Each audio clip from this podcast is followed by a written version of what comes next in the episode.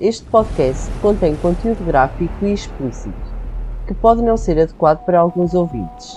Fica ao vosso critério. Pessoal, bem-vindos ao nosso podcast. Eu sou a Elodie. E eu sou a Inês. Somos as amigas que falam de crime, do inexplicável e do paranormal. Viagem connosco pelo desconhecido, pelo lado obscuro da mente humana. Vamos pelas ondas do mistério. Por isso, embarquem connosco nesta viagem obscura.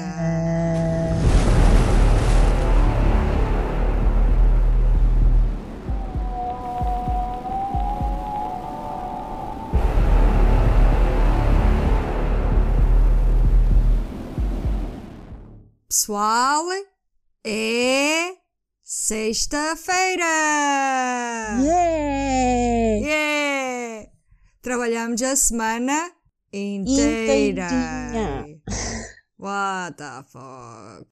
Ai, bem, eu tenho novidades. E noção do continente. Já apanhei o Covid. Na semana passada estive doente três dias com Covid. E não foi nada agradável. nada mesmo. Quando as pessoas falavam, a pessoa não tinha noção. Da gravidade do Covid. Eu ainda estou com brain fog. Parece que eu tenho o meu cérebro desligado. Mas tu tens cérebro para desligar? Epá, eu sempre achei que sim. Mas há pessoas que dizem que eu não tenho cérebro. Ah, pronto. Estou mais descansada. E então, Inês, e tu? Ah, tudo normal, dentro da normalidade. Sim. Tu também estiveste doente. Sim, Mas não sabes se foi Covid. porque eu não quis saber. Pois, também estiveste ranhosa. Tive, mas eu sou ranhosa todos os dias. És o quê? Até és bem simpática, não és nada ranhosa. Então, o que é que tu nos trazes hoje? O que é que eu trago hoje? Bem, neste episódio vamos explorar o lado paranormal. Oh. Ah, Tu até gostas. Sim, mas pronto, Quê? Tu divertes-te, boés? os divirto. mas depois vem o karma atrás de mim, quando a gozar com estas coisas. Ou anda a brincar com estas coisas. Então, vamos escurecer as luzes e reunir-nos à volta de um objeto misterioso. Podemos ter LEDs. Às corzinhas. Pode, faz a vez das velas. Ok. Ok? Vamos falar do objeto misterioso do Ouija, o Ouija Board. Pronunciado Ouija ou Ouija, Ok. Ouija Board. Eu sempre disse Ouija, nunca disse Ouija, mas há quem diga Ouija. Tem um pequeno ponteiro, estes dispositivos simples, mas assustadoras, soletra respostas que parecem vir de algum fonte invisível. Tu já alguma vez jogaste com o Ouija Board? Não. Nem o jogo do copo? Não. É a mesma coisa? Não. Não estou para essas esquisitas. Nunca tiveste a curiosidade? Não. Eu já. Nunca me aconteceu nada de especial, por isso não, não houve nada de, De de, assustadora. de assustadora que me marcasse e... Não, eu já joguei, ah, mas nada de... nada especial aconteceu. Algumas pessoas acreditam que os tabuleiros Ouija libertam segredos das nossas mentes subconscientes. Uau. Outros afirmam que os tabuleiros Ouija aproveitam-se as forças sobrenaturais para prever o futuro ou contactar espíritos dos mortos. Os tabuleiros Ouija têm sido usados para escrever livros inteiros e elogiadas como uma fonte de sabedoria cósmica. Também foram culpados por loucura, caos e assassinato. Uau. Ouija embarca jogos de tabuleiro mágicos que abrem o portal entre o nosso mundo e o mundo do espírito. Um dispositivo especial em que comunicar com os mortos é possível. Ai, esse é? jogo é fascinante. Será que é? Ah, isso é uma pergunta. Das difíceis. Será? Será? O que será do Guaraná? Mas como tu Yeah. nunca jogaste, tu não sabes, né? Estes jogos místicos de tabuleiro têm a chave que falta entre os vivos e a vida após a morte. Será que podemos realmente comunicar com os nossos entes queridos que já morreram ou é apenas mente sobre a matéria? Quais são os perigos de utilizar tais dispositivos? achas que podem evocar as entidades e demónios maléficos ou que podem fazer os utilizadores enlouquecer? Quais são as repercussões de sair do nosso reino em busca de comunicar com a perpétua paisagem de sonho da eternidade que é a vida após a morte? Será que Ouija boards podem realmente presentear-nos com a capacidade de falar com espíritos? Ou é tudo apenas uma grande farsa inteligente que nos enganou todos estes anos? Será que os poderes do Ouija board podem ser mais psicológicos do que sobrenaturais? E, acima de tudo, quais são os efeitos na sociedade que o tabuleiro Ouija trouxe consigo? Vamos tentar descobrir a verdade por trás deste notório e controverso jogo de tabuleiro. Queres saber a história por trás da Ouija Board, Inês? Não. Se eu disser que não, o que é que tu fazes? Paro já a gravação e, e pronto, e é o que os ouvintes vão ouvir. É isto. Ah, eu vou dizer que sim. Ah, ok. Ok, ok. Acho bem, acho bem. Podias dizer, salta essa pergunta à frente e passa à próxima. Mas tu não, paravas logo tudo. Paro logo tudo e é o que os ouvintes vão ouvir. Quando eu vos digo que ela me bate, eu, é verdade. Vocês agora tiveram a prova que ela bate-me para eu estar aqui. Eu a toda pisadinha. Como queres ir viajar neste episódio, Inês? Então é de espíritos. Eu vou-me tornar uma fantasminha. Queres ir a um fantasmina? Ai, fantasminha. Ah! Queres ir como? Queres ir como?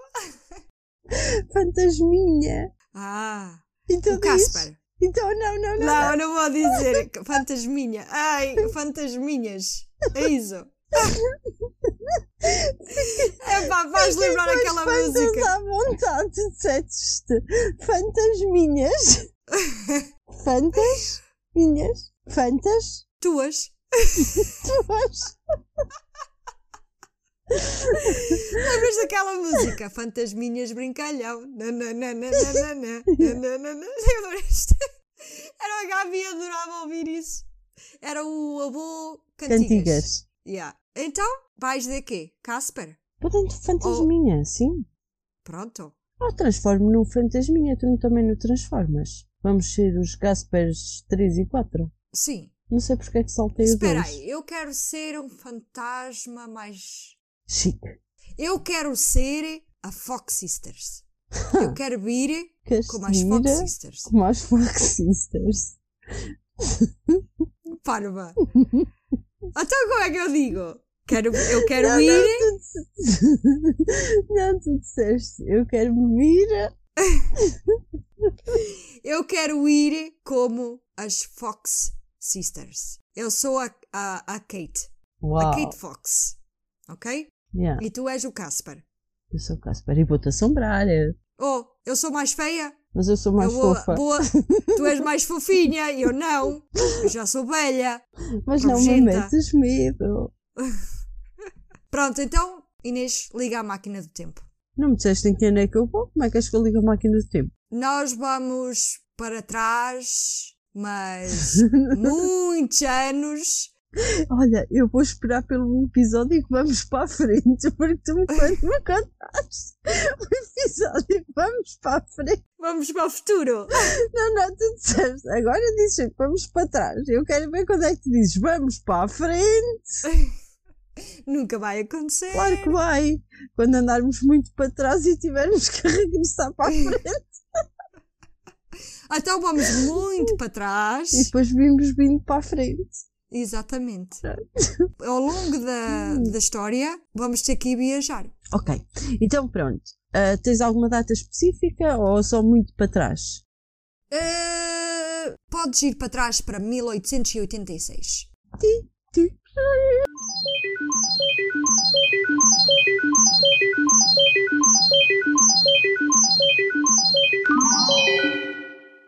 Chegamos! Chegamos! Então, Inês, tens o teu crucifixo contigo hoje? Não é preciso ir buscar. É melhor, é melhor. Pode ser preciso enquanto nós falarmos na Ouija board e se for necessário, tu seguras o crucifixo enquanto eu repito: The power of Christ compels you! The power of Christ compels you! Porque podemos ficar possuídas. Então, mas tu vais como Fox Sister? Pronto, faz sentido, faz sentido o que tu disseste. Mas pronto, mesmo assim, caiu a, a coisa da minha filha para o chão. Ai, é sério, até me assustei. Eu vou buscar o meu crucifixo até já. Ainda só disseste o nome. Eu acho que vou trazer mais que um se encontrar até já. Vais mesmo?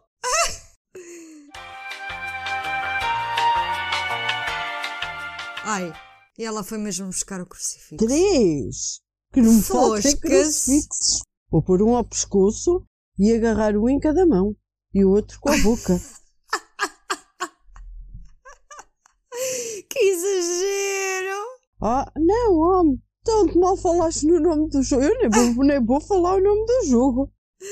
Ai, tu és mesmo cagufas. De por cima troquei de quarto, estou noutro estabelecimento. Não, não, não, não, não. Lixas não. Vamos falar um pouco sobre o tabuleiro em si. Para quem não sabe o que é que é um Ouija board, o tabuleiro é marcado com as letras do alfabeto, números de 1 a 9 e às vezes as palavras sim, não e olá Talvez. e adeus. Oh. Pessoal, a Inês está com um crucifixo na boca e um em cada mão. Eu não acredito nisto. Tu vais ter que falar, por isso tire isso da boca. pessoal, pessoal, era inédito se vocês conseguissem ver como eu estava. Ai, é sério. Tiram-se uma selfie. Não, continua. Senão o pessoal ia ver o meu lindo pijama. Os jogadores colocam os dedos num ponteiro de madeira ou plástico no centro do tabuleiro chamado uma planchete. Planchete?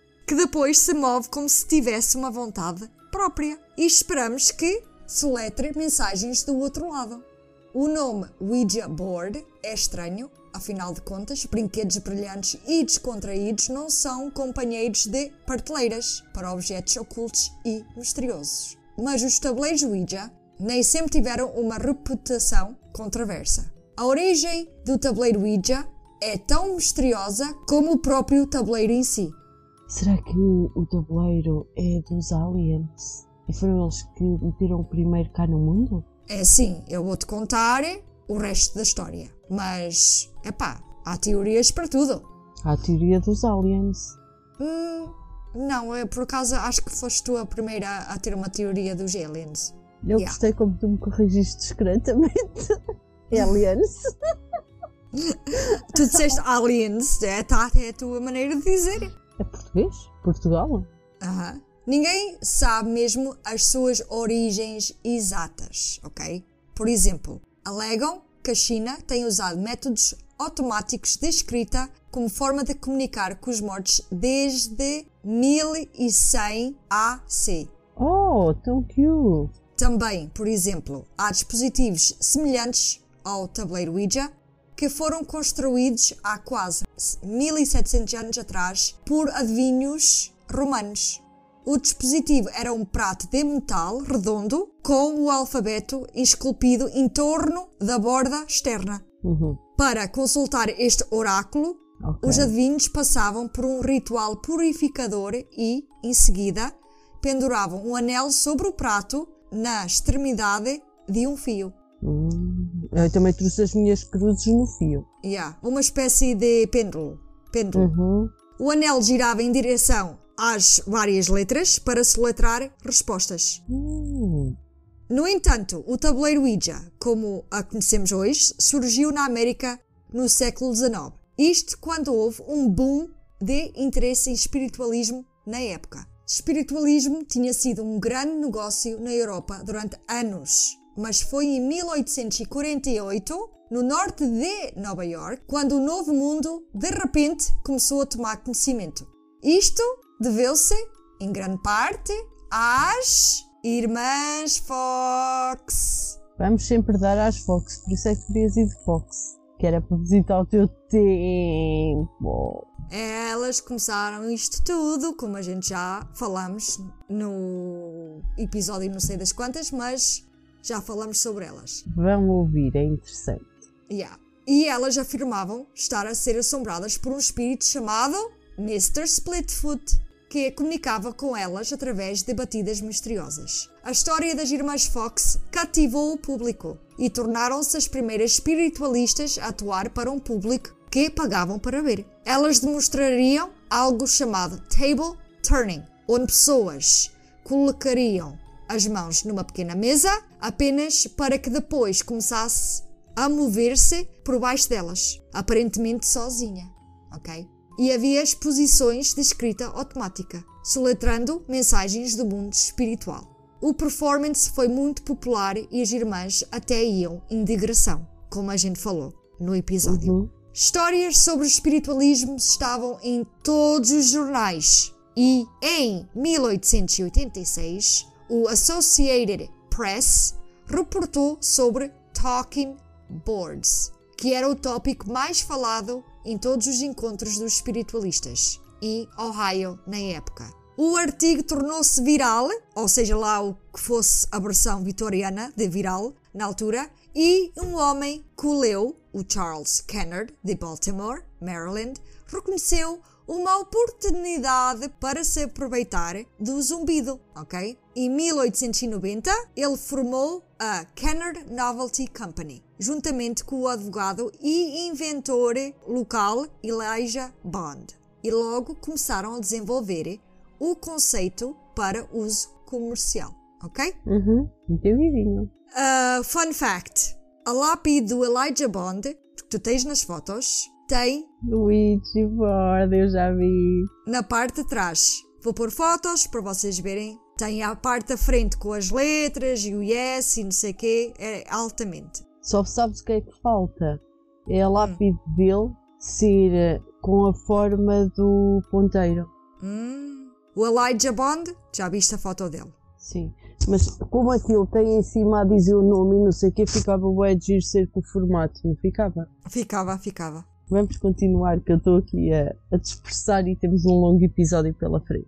Mas o que é que chamariam a este produto bizarro, né? Tipo, inventaram isto, talking board, mas o que é que vão chamar? Acreditava-se que o nome Ouija provém da palavra francesa e alemã para sim. We e já. Ouija. Sim. Portanto, dizem que é as duas palavras juntas, que significa a mesma coisa, sim. Mas Elijah Bond, no entanto, dá-nos uma explicação muito mais assustadora. Uau!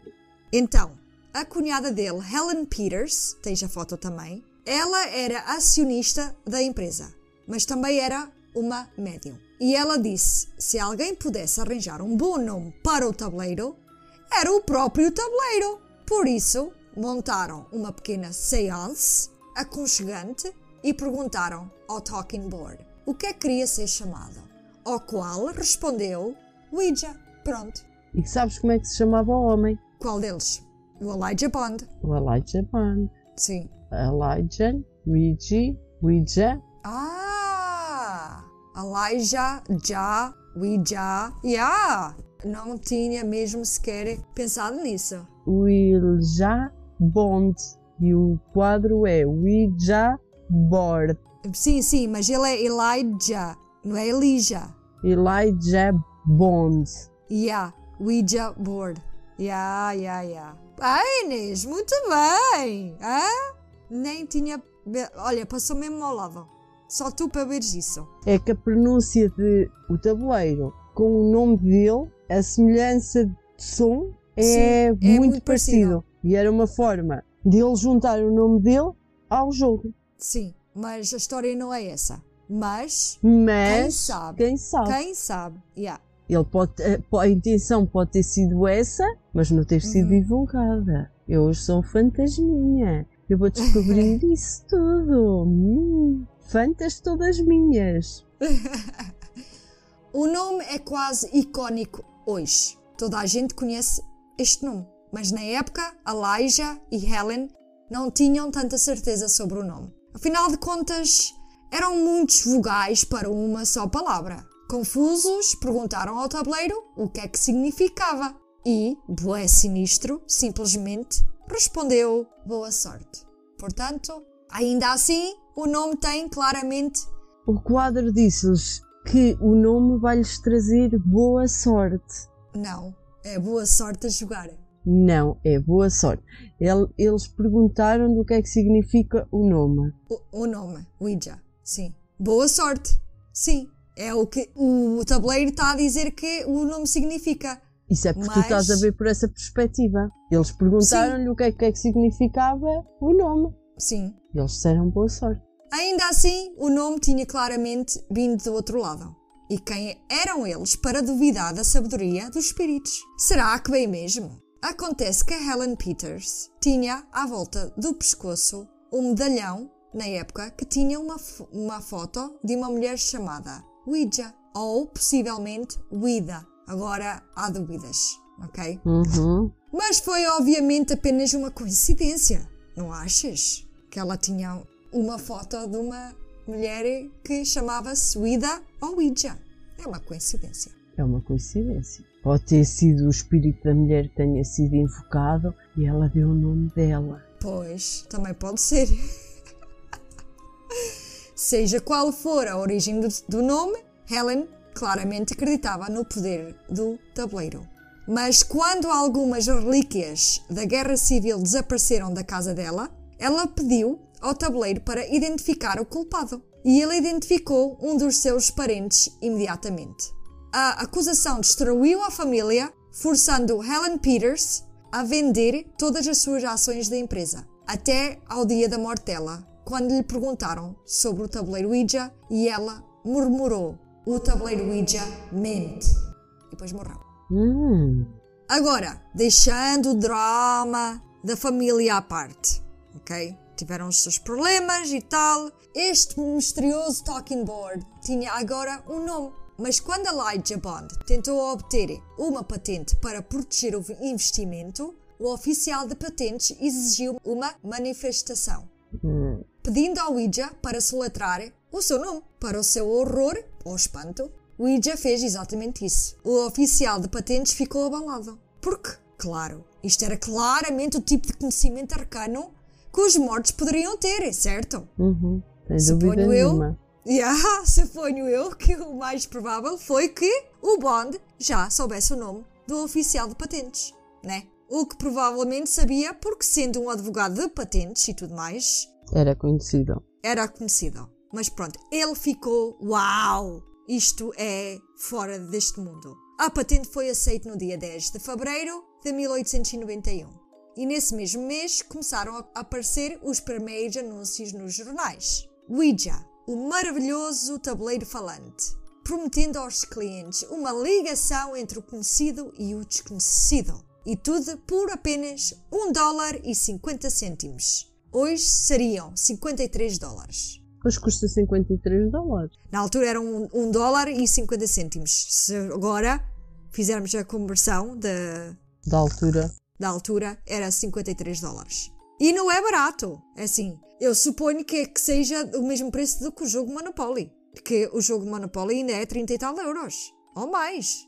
Depende. Muitas pessoas concordaram. E a companhia Kennard vendeu Ouija boards aos montes. Em 1892, Kennard abriu um- uma segunda fábrica em Baltimore, duas em Nova York, duas em Chicago e uma em Londres. Mas, por mais eficazes que os anúncios foram, uma coisa impulsionou as vendas do Ouija board, como nada mais poderia: pura miséria e perda. Nos anos seguintes aos horrores da Primeira Guerra Mundial, as vendas subiram pelo telhado e o uso do Ouija tornou-se tão normalizado que até houve uma ilustração do Norman Rockwell de um jo- jovem casal usando uma na capa do The Saturday Evening Post. E infelizmente foi uma história semelhante uma década mais tarde, durante a Grande Depressão. Porque naturalmente as pessoas queriam comunicar com os entes queridos que perderam sem dizer um adeus. Então aí é que As pessoas quiseram usar o o- a tempo inteiro. Yeah. Enquanto a maioria dos negócios estavam a passar por um período difícil com a Grande Depressão, o Ouija Board, sob a nova propriedade da empresa Fold, vendia-se a pontapé. O empregado de, do Elijah Bond, William Fold, assumiu a produção do Conselho de Administração. Em 1901, Fold iniciou a produção dos Ouijas e, incrivelmente, este Fold tinha trabalhado como vernizante na fábrica e ele agora ficou à frente. Esta correia transportadora de tragédia continuou na Segunda Guerra Mundial. E durante um único período de cinco meses, em 1944, uma loja de Nova York vendeu 50 mil Ouija boards. Upa upa. 50 mil. Yeah. Em 1966, Parker Brothers comprou os direitos dos tabuleiros e em 1967, como ainda mais tropas a caminho da guerra do, do Vietnã e motins de preconceito espalhou-se pelo país. Foram vendidas mais de 2 milhões de tabuleiros, mais Uau. do que o monopólio. Ok? Significa que há mais pessoas a ter Ouija do que monopólio. É capaz. É, se calhar já foram é, todos para o lixo, porque agora as pessoas não veem isto como antigamente. Veem ah, isto okay. como. Não é? É assim, eu não sei se hoje em dia eu brincava com o Ouija board. Quando eu era mais nova, é pá, ok, no, no Bios Perigos. Mas eu, se tu acreditas nisto. Olha, mas esqueces que continuamos a ter pessoas mais novas. Sim, mas estas Já pessoas mais novas. Os campos na internet e os doutores não sei das quantas, os, os videntes. Sim, mas tu tens. Já não vão ao Ouija board. Pois, mas há sempre curiosidade para saber se realmente é verdade, se, se a é. planchete mexe sozinha mesmo. Olha, eu quero é começar a ouvir as histórias, sabes? Ah, já vai, calma.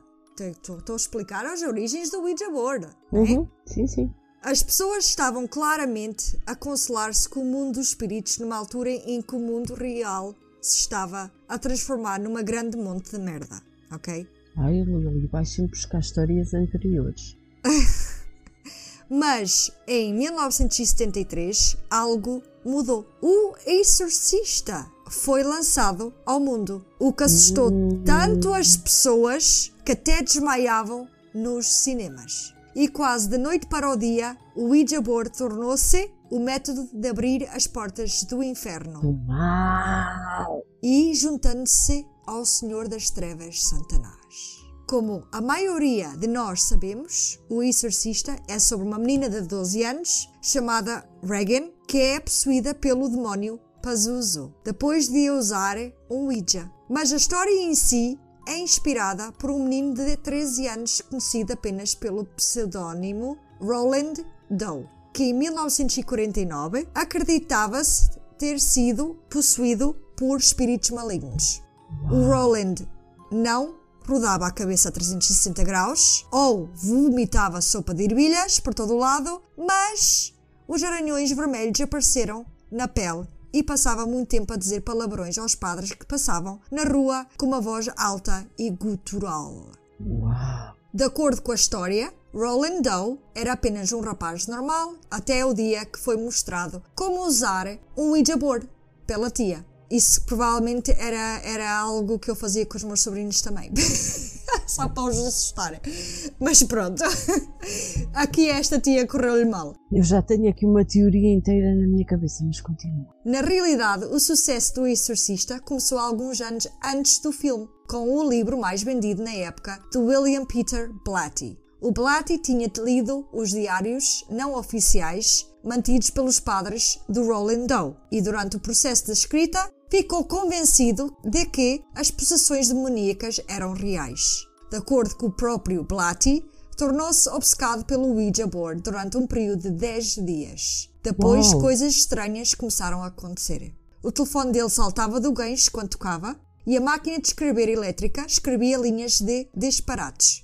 Coisas que Blatty até pensou que poderia ter sido atividade poltergeist.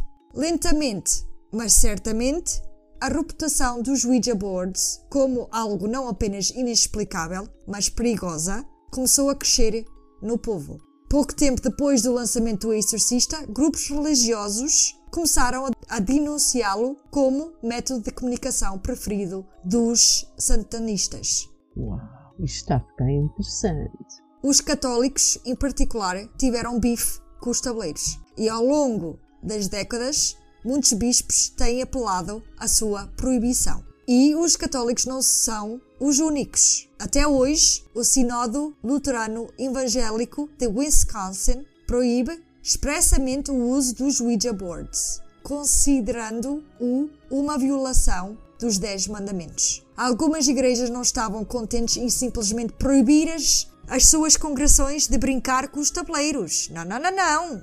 Em 2001, uma queima em massa de Ouija boards em Alamogordo, no México, por vários grupos fundamentalistas que consideravam os brinquedos infantis como símbolos de bruxaria. Quero também referir que também queimaram livros do Harry Potter. Queimaram os Ouijas E, e, os livros do Harry, do Potter. Harry Potter, ok?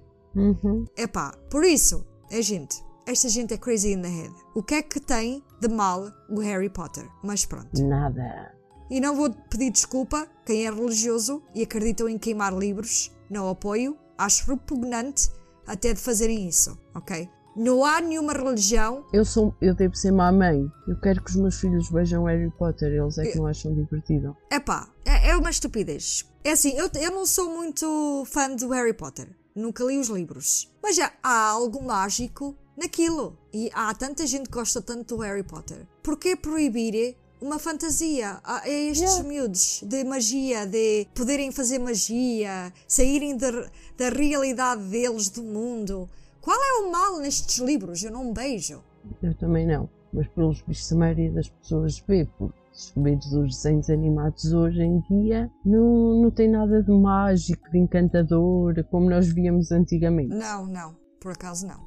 A mais recente condenação pública dos Ouija boards veio de outra fonte inesperada. Em outubro de 2022, o investigador paranormal Paul Masters criticou uma loja chamada Pound Land. É uma casa ou uma loja que vende tudo por uma, uma libra. Ok. Em vários jornais do Reino Unido, ele expressou-se a preocupação dele que estavam a vender Ouija boards lá por uma libra. O investigador paranormal expressou a preocupação dele que os tabuleiros Ouija só deveriam ser usados por aqueles com treinamento adequado e disse que todo o inferno se soltaria literalmente se alguém sem conhecimento sobre o paranormal fosse autorizado a usá-lo. Pronto.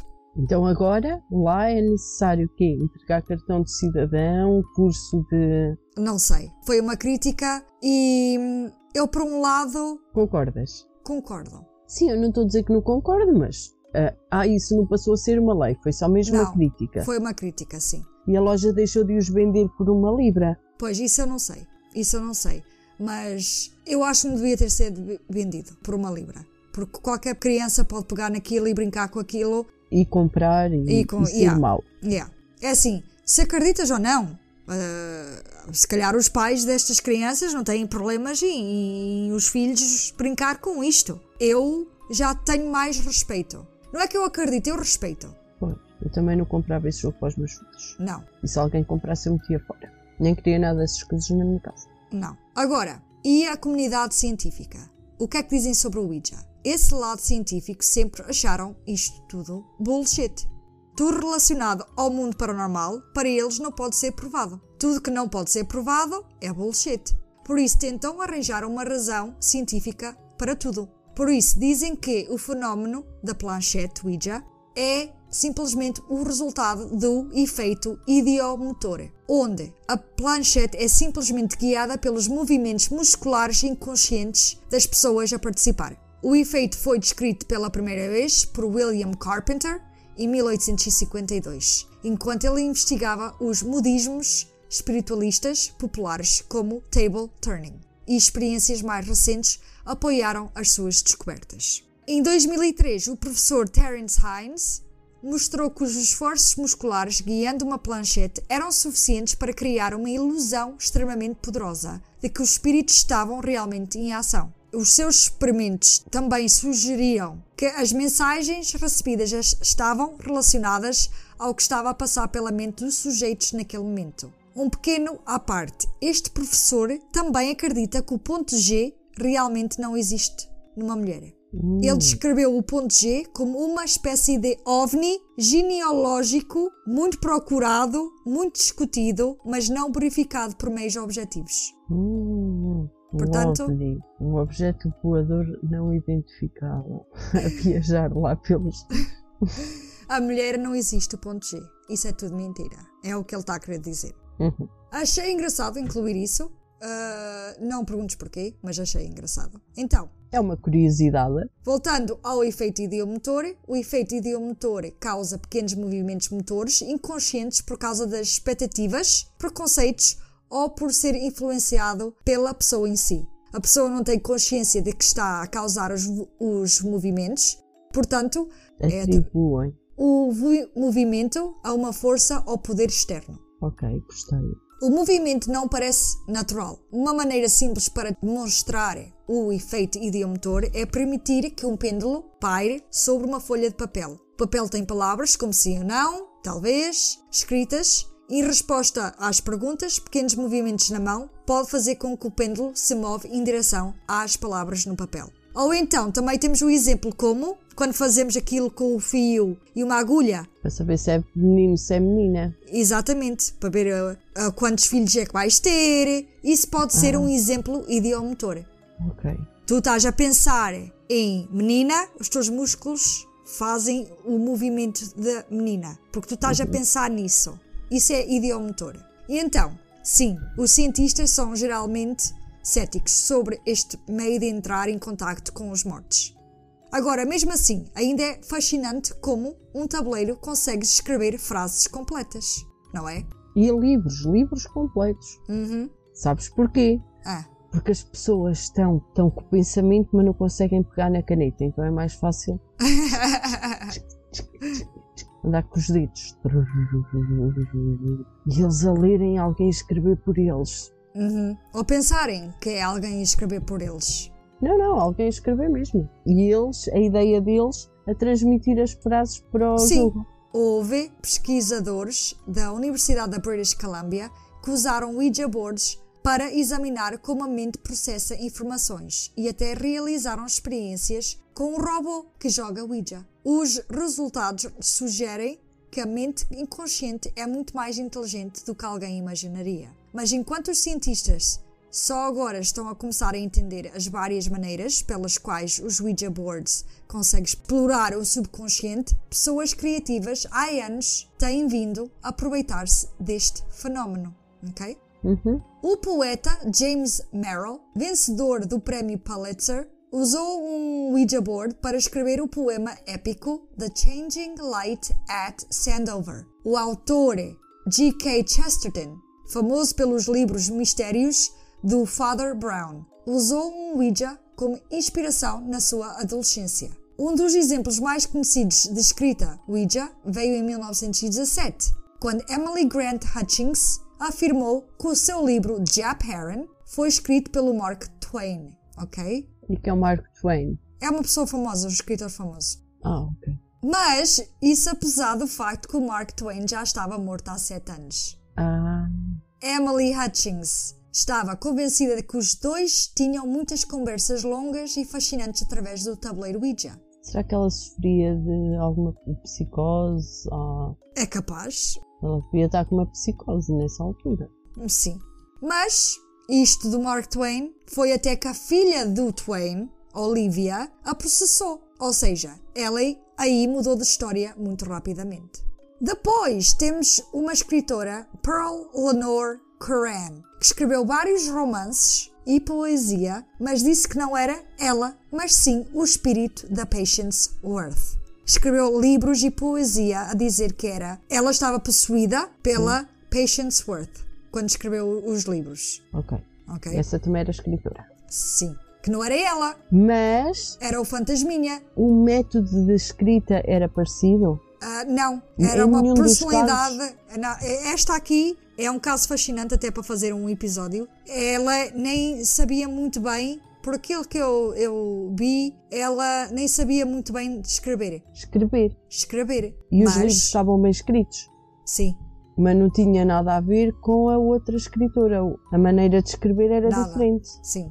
Ela começou por usar um Ouija board e depois começou a Patience Worth, a, a, o espírito, a entrar no corpo dela. E ela da- daí começou a escrever à mão. Ok, Mas primeiro foi através do Ouija board. Estás a ver? ok, estou. Depois há o Vincent Furnier, que muitos provavelmente conhecem como Alice Cooper. É um cantor de uma banda americana de rock que, de acordo com alguns, ele tirou o nome artístico em comum de um Ouija board, aonde ele lhe disse que ele era a reencarnação de uma bruxa do século XVII, chamada Alice Cooper. E ele ficou com esse nome. Hum, Ok. Passou a ser o nome artístico dele. Yes. Hoje em dia, o tabuleiro Ouija aparece com mais frequência como um dispositivo para os plots em montes de filmes de terror.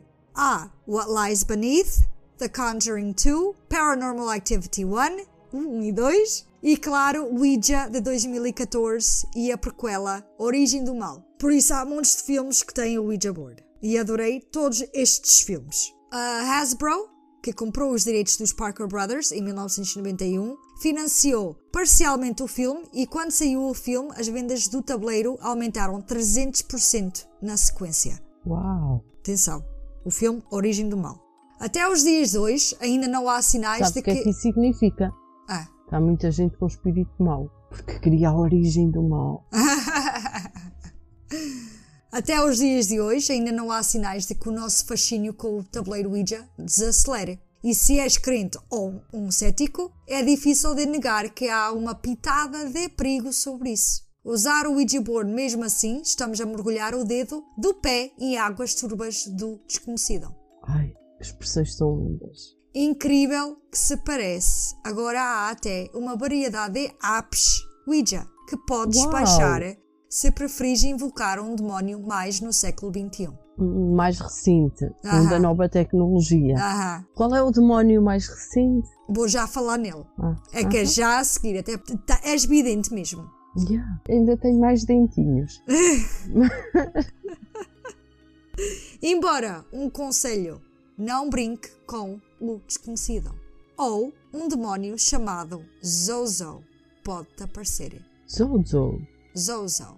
Uau. Então, eu agora vou falar sobre um demónio chamado Zozo, ok? Mas eu Uhum. vou abster-me de dizer o nome muitas vezes, ok? Enquanto falo sobre ele, porque diz que. Se invocares muitas vezes o nome dele, ele aparece, não precisas do tabuleiro. Exatamente. É. É. Vocês querem melhor vidente que eu? Já sabem. Consultas às segundas, quartas e sextas via WhatsApp. Porque ainda não criei nenhuma app. Mas quando eu criar a app, eu mando. Diz que ele é tão incrivelmente mau e poderoso que apenas dizendo o nome dele podes invocá-lo, ok? Agora, este demónio é mais comum contactar através do uso do tabuleiro Ouija. Daí ser chamado como o demónio do Ouija Board. Mas é dito que há pessoas que tiveram encontros com essa entidade sem o uso do tabuleiro. Ok. Agora, ele é capaz de causar danos físicos, mentais, a qualquer pessoa que cruza no seu caminho. Junto com o encontro deste demónio, também há possessão e apego. Ele às vezes apresenta-se com outros nomes, como Zaza, Zo ou Pazuzu, onde Pazuzu apareceu no filme Exorcista. E tu já estás com os crucifixos na mão. Acho muito Ai, bem. no pescoço e no pescoço. Acho Já são muito muitos bem. nomes, já são muitos nomes. Ah, está naquela altura do. The power of Christ compels you! The power of Christ compels you! Pronto, já sei. Podemos dizer outra vez, que normalmente são três vezes seguidas. Anda, diz mais um ao menos. The power of Christ compels you! Tá bom, Bom, obrigada. tá.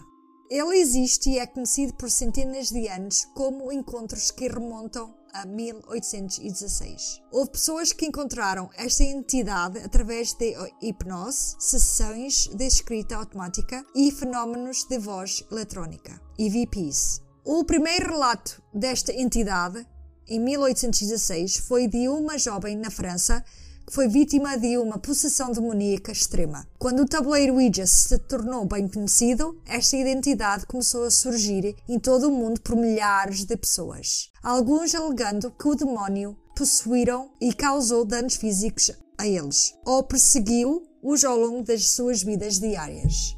No início, a maioria das pessoas nem sabe está a falar com o demónio, porque ele sai como muito amigável e fácil de falar. Esta é a sua tática para atrair as vítimas. Na maioria das vezes, vai fingir ser alguém que não é. Diz, por exemplo, que é um membro da família que já partiu. Assim, ele entrará na tua mente e usará as tuas energias enquanto transmites isso através da planchete. Ele vai canalizar as tuas memórias e experiências e depois daí conseguir convencer-te para continuares a falar com ele. Mas há relatos de que o demónio às vezes se dá a conhecer imediatamente. Ele começa a soletrar o seu nome e às vezes logo depois começa a escrever palavrões e depois a planchete começa a apanhar um ritmo mais acelerado. Pouco depois de um encontro com este demónio, há alegações de que algo trágico acontece logo a seguir. Uma mulher afirma que, no mesmo dia do contacto com o demónio, foi atropelada por um condutor bêbado. E vou contar uma história que achei super creepy que envolve o contacto com o Zozo sobre um longo período de tempo. Chama-se Uma Obsessão Mortal. Mas isso é real? É uma história real de alguém. E aqui vai. A primeira experiência de Darren com Zozo foi com um tabuleiro de Ouija de dois lados que ele encontrou na casa da namorada. De um lado parecia normal, mas o outro lado era escuro e inscrito nele estava a palavra Zozo. Uhum. Sempre que o Darren, namorada ou qualquer um de, dos seus amigos usavam este tabuleiro, a planchete era controlada por esta entidade. Como muitos fanáticos por Ouija antes dele, Darren tornou-se obcecado por o demónio. Ele estava determinado a descobrir o que é que o espírito realmente era. Quanto mais Darren se comunicava com ele, mais ele começava a pensar que tinha sido escolhido pelo espírito para aprender os segredos da vida após a morte. Logo, Darren percebeu que o demónio apareceria não importa qual Ouija ele usasse. O de dupla face não era especial. Ele é que era. Nada de mal iria acontecer com ele. Pensou ele. À medida que espalhava-se a notícia da capacidade de Darren de invocar um aparente demónio, só porque sim, os céticos na, na pacata cidade, fora de Tulsa, começaram a dar voz aos disparates dele. Então o Darren respondeu levando um Ouija board para a casa de cada um e rapidamente transformaram em crentes. Uma dessas vezes, Darren estava com um grupo de pessoas ao redor da Ouija board. Zozo estava repetidamente soletrando a palavra janela e recusou-se a parar. Todos estavam confusos, incluindo Darren, porque não havia nada para ver pela janela. A própria cética foi até à cozinha e olhou lá para fora. Ela aí então ouviu um homem careca. E esse careca estava a olhar fixamente para ela do quintal. O homem, como apareceu, foi embora, assim do nada, assim que ela o viu. Mas todos ficaram abalados. Esta foi a primeira vez que Darren viu uma pessoa aparecer enquanto ele comunicava com o demónio. Ainda assim, o Darren continuou evocando o espírito e isto continuou por cinco anos e daí começou a sentir-se cada vez mais paranoico. Ele convenceu-se de que os demónios estavam assumindo a forma humana e a persegui-lo para todo o lado. Uau! Ele teve um colapso nervoso por causa disso, então a mãe e a avó interviram. Elas realizaram um exorcismo da melhor maneira possível, que levou ao Darren para um sono profundo que durou dois dias. Uau! Enquanto ele estava fora, né, a mãe e a avó conseguiram ver sombras escuras movendo-se pela casa. Apesar de todos os sinais de alerta, Darren sentiu que não podia deixar Zozo sozinho. Continuou a comunicar sem avisar a família. Então algo realmente sinistro aconteceu. Zozo disse a Darren claramente que ele tinha planos de devorar a alma da filha. Ele disse que iria derrubá-la com uma língua de ferro. Assustado, Darren encerrou a sessão, mas ele não percebeu que era tarde demais. No dia seguinte, a filha do Darren, de 3 anos, quase se afogou na banheira. Mais tarde, os médicos diagnosticaram-na com MRSA, uma infecção causada por uma bactéria. Sua língua ficou infectada e ficou tão inchada que saiu da boca. Uau, Ela passou duas semanas em quarentena hospitalar, mas felizmente sobreviveu à infecção. Mas este foi o evento que fez Darren perceber que não era especial como pensava. Zozo o manipulará para que acreditasse que era especial. Este não era um demónio para se mexer mais. Após este incidente, ele parou de usar o tabuleiro Ouija e passou o tempo dele alertando os outros sobre os perigos de tentar penetrar o mundo espiritual. Tu percebestes? Uhum. Ele disse que ia derrubá-la com uma língua de ferro. Ela ficou com a língua inchada. Inchada. Quase se afogou na banheira. Yeah. As pessoas divergem sobre o que é, é exatamente este demónio, mas o que quer que seja, claramente tem um mau humor. Alguns dizem que é um demónio, possivelmente um antigo rei mesopotâmico do demónio do vento, Pazuzu. Outros acreditam que ele é simplesmente uma entidade malévola que gostou o nome por causa do medo crescente à volta dele. Outros ainda acreditam que Zozo não é uma identidade única, mas sim um nome que vários espíritos malignos usam Usa. para nos assustar. Sabendo eles o quão assustados ficamos de entrar em contato com este demónio mal-humorado. Estas pessoas pensam que os espíritos podem simplesmente estar a brincar um pouco e tentam nos assustar para que possamos dar-lhes mais poder, porque o medo dá-lhes mais poder. Seja qual for a origem, alguma das características deste demónio envolve uma atração pelo sexo feminino, preferindo o contacto com as mulheres em vez dos homens. Este demónio também parece ser atraído por pessoas com tendências suicidas, depressão ou outros distúrbios psicológicos. Os pesquisadores do paranormal afirmam que as pessoas que sofrem com estes distúrbios são mais vulneráveis à influência demoníaca dando a um demónio mais poder sobre elas e tornando mais fácil empurrá-las para fazer coisas extremas, como suicídio ou ferir ou assustar os outros. Algumas pessoas que entraram em contato com ele descreveram episódios súbitos e intensos de raiva, medo, depressão ou pensamentos geralmente negros enquanto conversam com ele. Alguns afirmam ter sofrido sintomas físicos, como dores de cabeça, sonambulismo e o aparecimento de marcas e hematomas no corpo. Uau. Por isso, ele é poderoso. Agora, todos sabemos que há tantos crentes como céticos, mas até provavelmente mais céticos por aí. Então, em 1972, psicólogos fizeram uma experiência para ver se as pessoas poderiam ter experiências de contacto com o espírito paranormal através de nada mais do que vontade humana. Basicamente, eles queriam ver se tudo estava nas nossas cabeças. Para o estudo, eles formaram uma, uma pessoa fictícia chamada Philip Ellsford e, em seguida, convidaram um grupo de pessoas para realizar uma sessão, com o propósito de invocar o seu fantasma, do Philip Ellsford. O grupo acabou por entrar em contato com a entidade, convencendo-se de que podiam sentir a presença de Philip. Ouviram sons de batidas vindos da mesa. Sentiram a mesa, a mesa vibrar fisicamente. A certa altura, viram a mesa inclinar-se para cima sobre duas pernas. Uau, uma mesa. Será que a Bela e o Monstro foi inspirado nisso? Porquê? Porque na Bela e o Monstro também as chavinas dançam, as mesas andam. Aham. Durante esse tempo todo, eles não faziam a mínima ideia de que Philip tinha sido completamente inventado. E só provou o quão suscetíveis podemos ser a acreditar no paranormal, com apenas um bocadinho de provocação.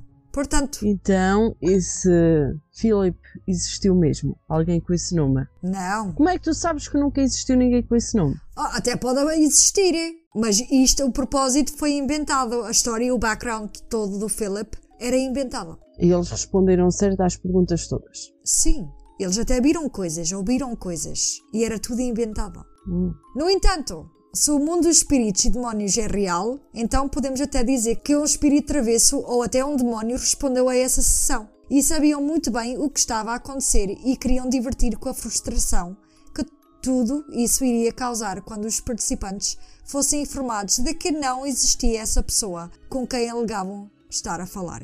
O porquê de espíritos e demónios serem diferentes do que nós. Podem ser igual, igualmente brincalhões, como nós somos, né? Exatamente, exatamente. O espírito podia ter um sentido de humor e querer trollar um estudo científico em 1972. Uhum. Também há o efeito idiomotor, de que já falamos. Pessoas acreditar que é o demónio e os nossos músculos inconscientemente móveis soletram o seu nome.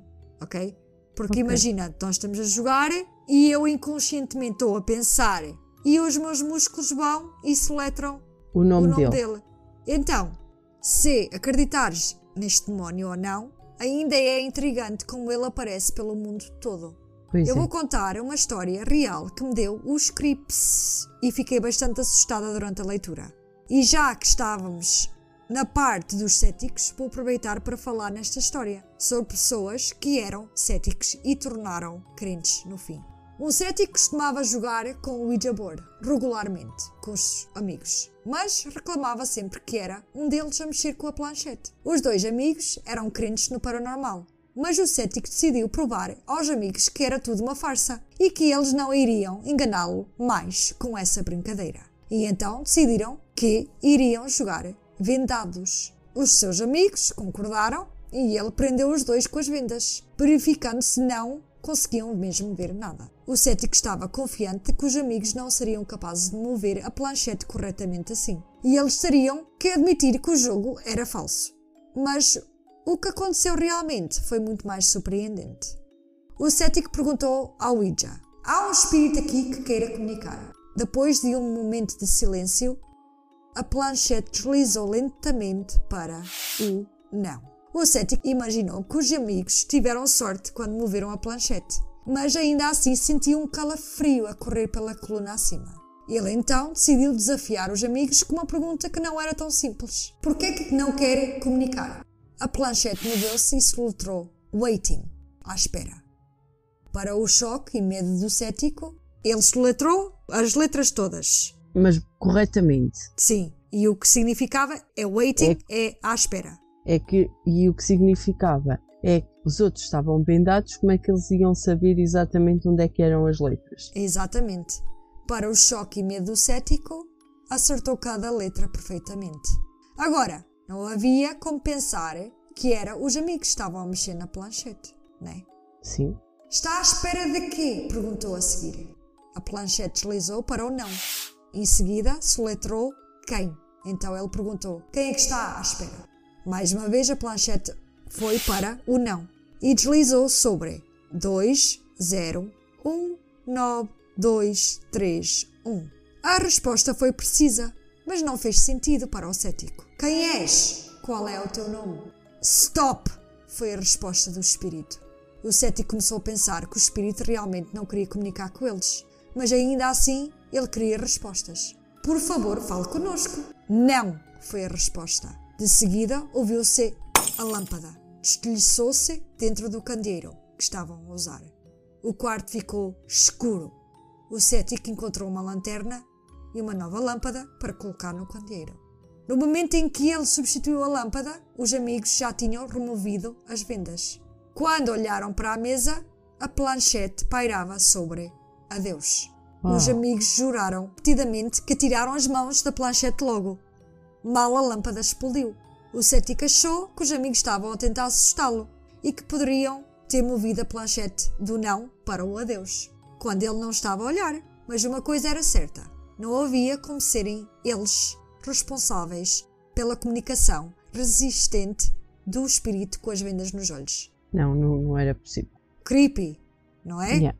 Agora, vou contar outra história de mais um cético que rapidamente ficou a pensar: será que existe mesmo o paranormal? Título: O motorista do autocarro. Um jovem que cresceu numa cidade tranquila nunca se tinha interessado em perder o, seu tempo com Ouija boards. Um dia, ele viu uma carrinha de mudanças na rua tranquila dele e foi-se apresentar aos novos vizinhos. E aí foi quando ele conheceu a Ana, uma linda menina que tinha 18 anos, assim como ele. Ela bebia com a mãe e duas irmãs mais novas, de 16 e 13. A Ana e o jovem tornaram-se grandes amigos. Ele gostava dela, apesar de ela estar interessada nos tabuleiros Ouija, coisa que ele não acreditava muito.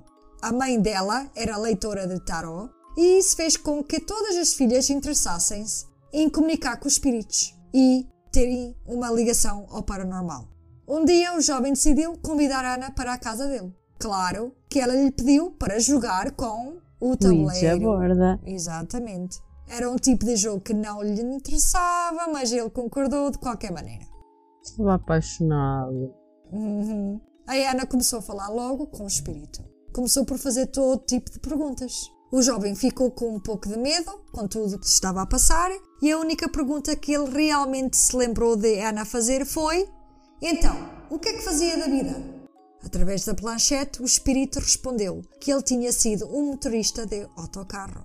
Depois Ana disse: Mostre-se. A planchete deslizou para adeus. O jovem depois disse nunca mais pensou naquilo. Só duas semanas depois, quando descobriu que Ana tinha sido atropelada por um autocarro. No funeral, a irmã de Ana, a Grace, abordou sobre o Ouija board. Ela insistiu que estava a comunicar com a Ana desde a morte dela. O jovem disse: O espírito não é ela, deixa-te dessas coisas. E são coisas para deixar em paz. Grace começou a chorar e acabou por convencê-lo a ir até a casa dela para que ela pudesse provar que era a Ana. O jovem não ficou surpreso que o espírito afirmou ser a Ana. Ele não acreditou nem numa palavra, mas deixou-se jogar com a Grace, pois parecia estar a dar-lhe conforto. Grace disse à irmã através do tabuleiro: Eu gostava tanto de te poder ver novamente. Adeus. A sessão foi encerrada, Grace e o jovem nunca mais falaram sobre isso. O jovem, ainda assim, continuou por ser um cético, até que no final do ano um acidente convenceu-o do poder do Ouija board e o fez jurar nunca mais ver sequer um jogo desse à frente. No final do ano letivo, pouco depois da Grace ter obtido o permis de condução, um autocarro bateu no carro dela e ela também morreu por causa um de um condutor de autocarro. Uau! Yeah. Histórias bem interessantes. Agora, nós já falamos sobre a história por trás do Ouija Board, sobre os demónios que gostam de aparecer mais enquanto jogas, mas agora, como é que se deve jogar o Ouija Board? I don't know. Acho que devíamos saber o que é que se deve fazer antes e depois. Por isso vou dar-te as regras que se deve ter enquanto se joga este jogo, independentemente da razão específica pela qual decidiram usar. O Ouija Board deve sempre lembrar-se que não é um brinquedo. Há muito que pode ser aprendido, mas se usado incorretamente, pode ser extremamente perigoso. Perigoso. O investigador do paranormal Del Cax, Caxmarek disse: o tabuleiro em si não é perigoso, mas a forma de comunicação que está a tentar ter muitas vezes é. É. Regra número 1: um, nunca use um tabuleiro Ouija sozinha. Os tabuleiros Ouija devem ser sempre usados com pelo menos dois participantes. Ok. Não é algo que recomendam fazer sozinho. Para comunicar com os espíritos é preciso as pessoas certas para poder ajudar-te. Não é tarefa fácil mas é necessário. A fim de ter uma experiência mais bem sucedida, é importante procurar por indivíduos que tenham algum tipo de compreensão do assunto e que sejam respeitosos e não demonstrem falta de crença. Ok. Uma equipa controlada e experiente deixará o espírito à vontade e ajudará a comunicação fluir com o espírito. Ok? Hum, sim. Todos os filmes de terror envolvem esta regra nunca jogar o Ouija sozinho. Elas todas caem na mesma e jogam o Ouija, Ouija sozinho. sozinho. Ok? Tinha que ser, senão não ia ter piada. Exatamente.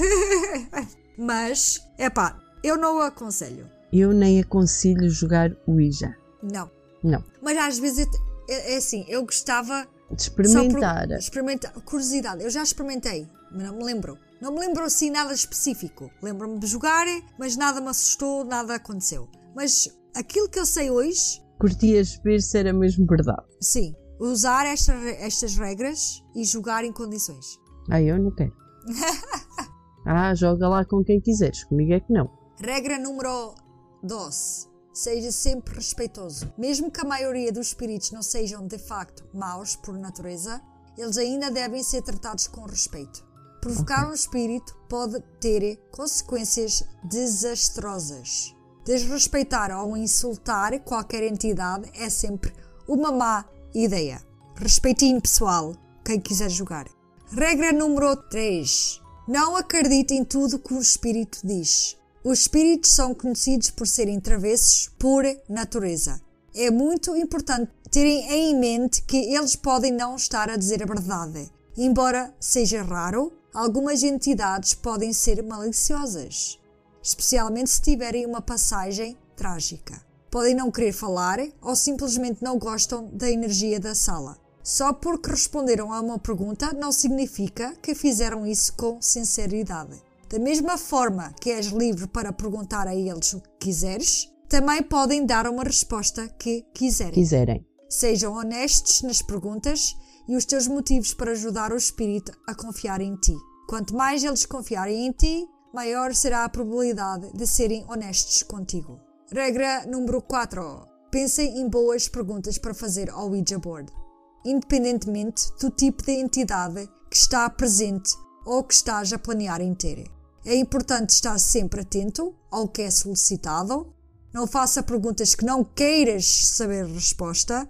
Fazer perguntas sobre futuras mortes e tragédias pode trazer energia negativa para a sessão.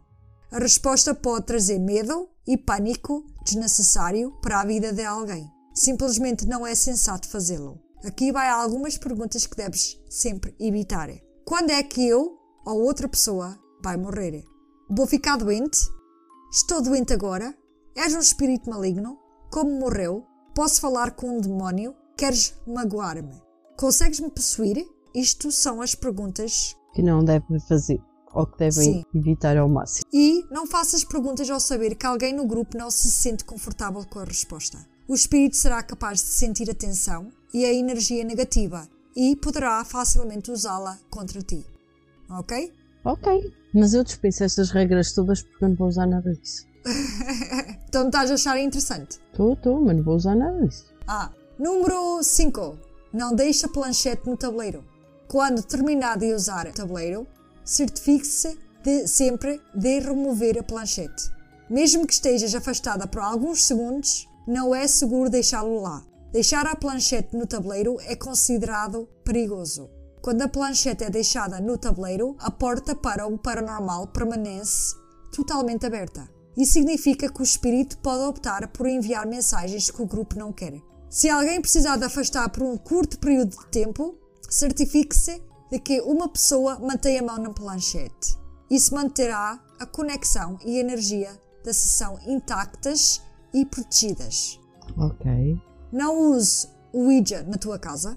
Nunca deve usar o Ouija dentro da sua própria casa. Olha, desculpa, quero jogar Ouija, mas não pode ser na minha casa, por isso vim para a tua. Deve sempre tentar encontrar um local neutro que tenha energia limpa e positiva. Por isso nunca vais para um cemitério. Não é para uma casa de banho. É vá, ok? Não, limpa. podia ir para as casas de banho públicas, quem dera piora. Porquê? Porque é um sítio neutro, que não é de ninguém. Sim, está bem. Gostei. Mas limpas não estão, por isso não convém. E se calhar não positivas. Hum. Energia muito má lá dentro.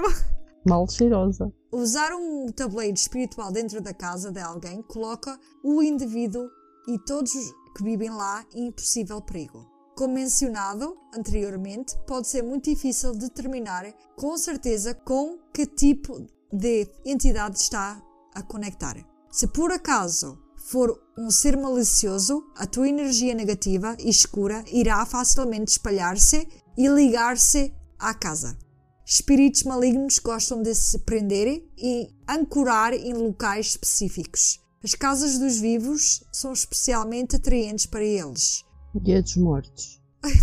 Já sabia que tu ias dizer isso. Eu já sabia. Se as casas dos vivos são atraentes, nem quero imaginar as dos mortos. Cemitérios. Sim.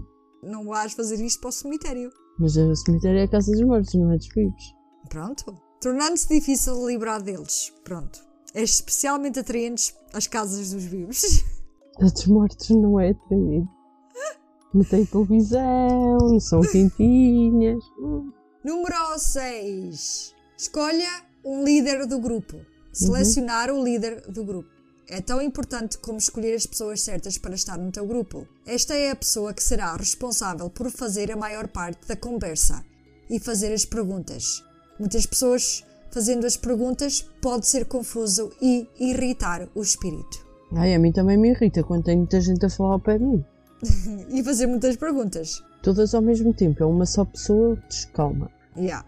Não sei qual é que vou responder primeiro e depois vocês vão saber quem é que eu respondi. Hum, Se não convém ser mais do que uma pessoa, né? sim, já está provado que nem no jogo nem na vida. Não. Uma coisa de cada vez. Ah, regra número 7. Use condutores diferentes. Sabes o que é o condutor? É o que mexe a planchete. Mais ou menos. Alguns fantasmas podem ser mais fortes do que outros. Por esta razão, às vezes podem confiar em canais para serem capazes de se comunicar ao longo da sessão. Será uma boa ideia montar uma variedade de coisas diferentes. Especialistas na área disseram que fantasmas usarão aromas, líquidos, líquidos como água, teres um copo de água ao lado, e chamas de velas para se comunicar. Assim como temos preferências diferentes, os mortos também. A ondulação de água num copo pode estar a tentar informar que a entidade está presente. Por isso tens vários condutores que podem dar sinal que. Yeah, Tenho várias coisas que eles podem usar para dizer que estão presentes. exatamente. Ter várias opções diferentes para condutores pode ser consideravelmente útil. Belas brancas são uma ótima opção porque podes usar branco para qualquer ritual. Também podes tentar velas violetas para melhorar os poderes psíquicos. Velas azuis para melhorar a comunicação. Laranja para atrair coisas boas e banir coisas negativas. Ou belas cinza prata para aumentar os poderes psíquicos e repelir poderes negativos. Incenso para aumentar os poderes psíquicos e atrair espíritos. Por isso, Inês, sabes o que é que a gente esqueceu-se? Tivemos os crucifixos, as palavras certas. Esquecemos o pau santo. Não tenho pau santo. Tenho eu, podia ter acendido um pau santinho. Eu nem sei se tenho. Mas acho que tenho aí pau santo. Queres que eu vá buscar pau santo? Não, eu tenho pau santo. Por isso eu devia ir buscar pau santo. Mas não vou. Ah, então pronto, também não. Ah, escolhe aromas de incenso como canela ou capim-limão. Ah, estás a ver? Não é pau santo. Pronto. Mas é usado pau santo. Olha, eu não tenho pau santo, mas tenho pau de canela. Tens? Então De bora. canela. Canela. Ah, pau de canela também serve. É só depois estudares a tua reza e santificá-la. Yeah. Fica pau santo de canela. Regra número 8. Nunca queime o Ouija board. Embora possas querer destruir o tabuleiro, queimando não é a melhor opção. Por quê? Não o faças. Queimar um Ouija não se livrará de nenhum espírito que tenha feito contacto. Na verdade, vai deixar o fantasma preso no lugar. A aposta mais segura será armazená-lo em algum lugar longe dos peoples e deixá-lo em paz. Certifique-se de que a planchete está armazenada num local separado, não com o tabuleiro. Ok. Regra número 9. Diga sempre adeus. Antes de sair de qualquer sessão com o Ouija, deves dizer adeus. Esta deve ser, honestamente, uma das primeiras regras, das primeiras regras do Ouija a saber. Mas é a última para seguir em sequência. Ao terminar corretamente a sessão, estás educadamente deixando o espírito saber que se deseja terminar a comunicação.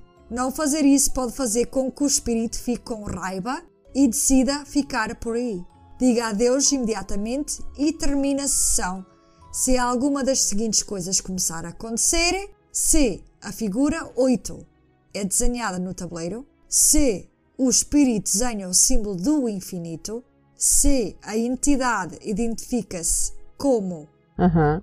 aham, o demónio que a gente já sabe, Aham. se o espírito começa a contagem regressiva, se o espírito começa a soletrar o alfabeto, todos estes são sinais evidentes de que encontrou uma identidade perigosa e não deve continuar a jogar mais. Ok. Agora vou contar uma história De alguém que não terminou a sessão. sobre uma regra principal que não deveriam fazer mesmo: jogar sozinhos.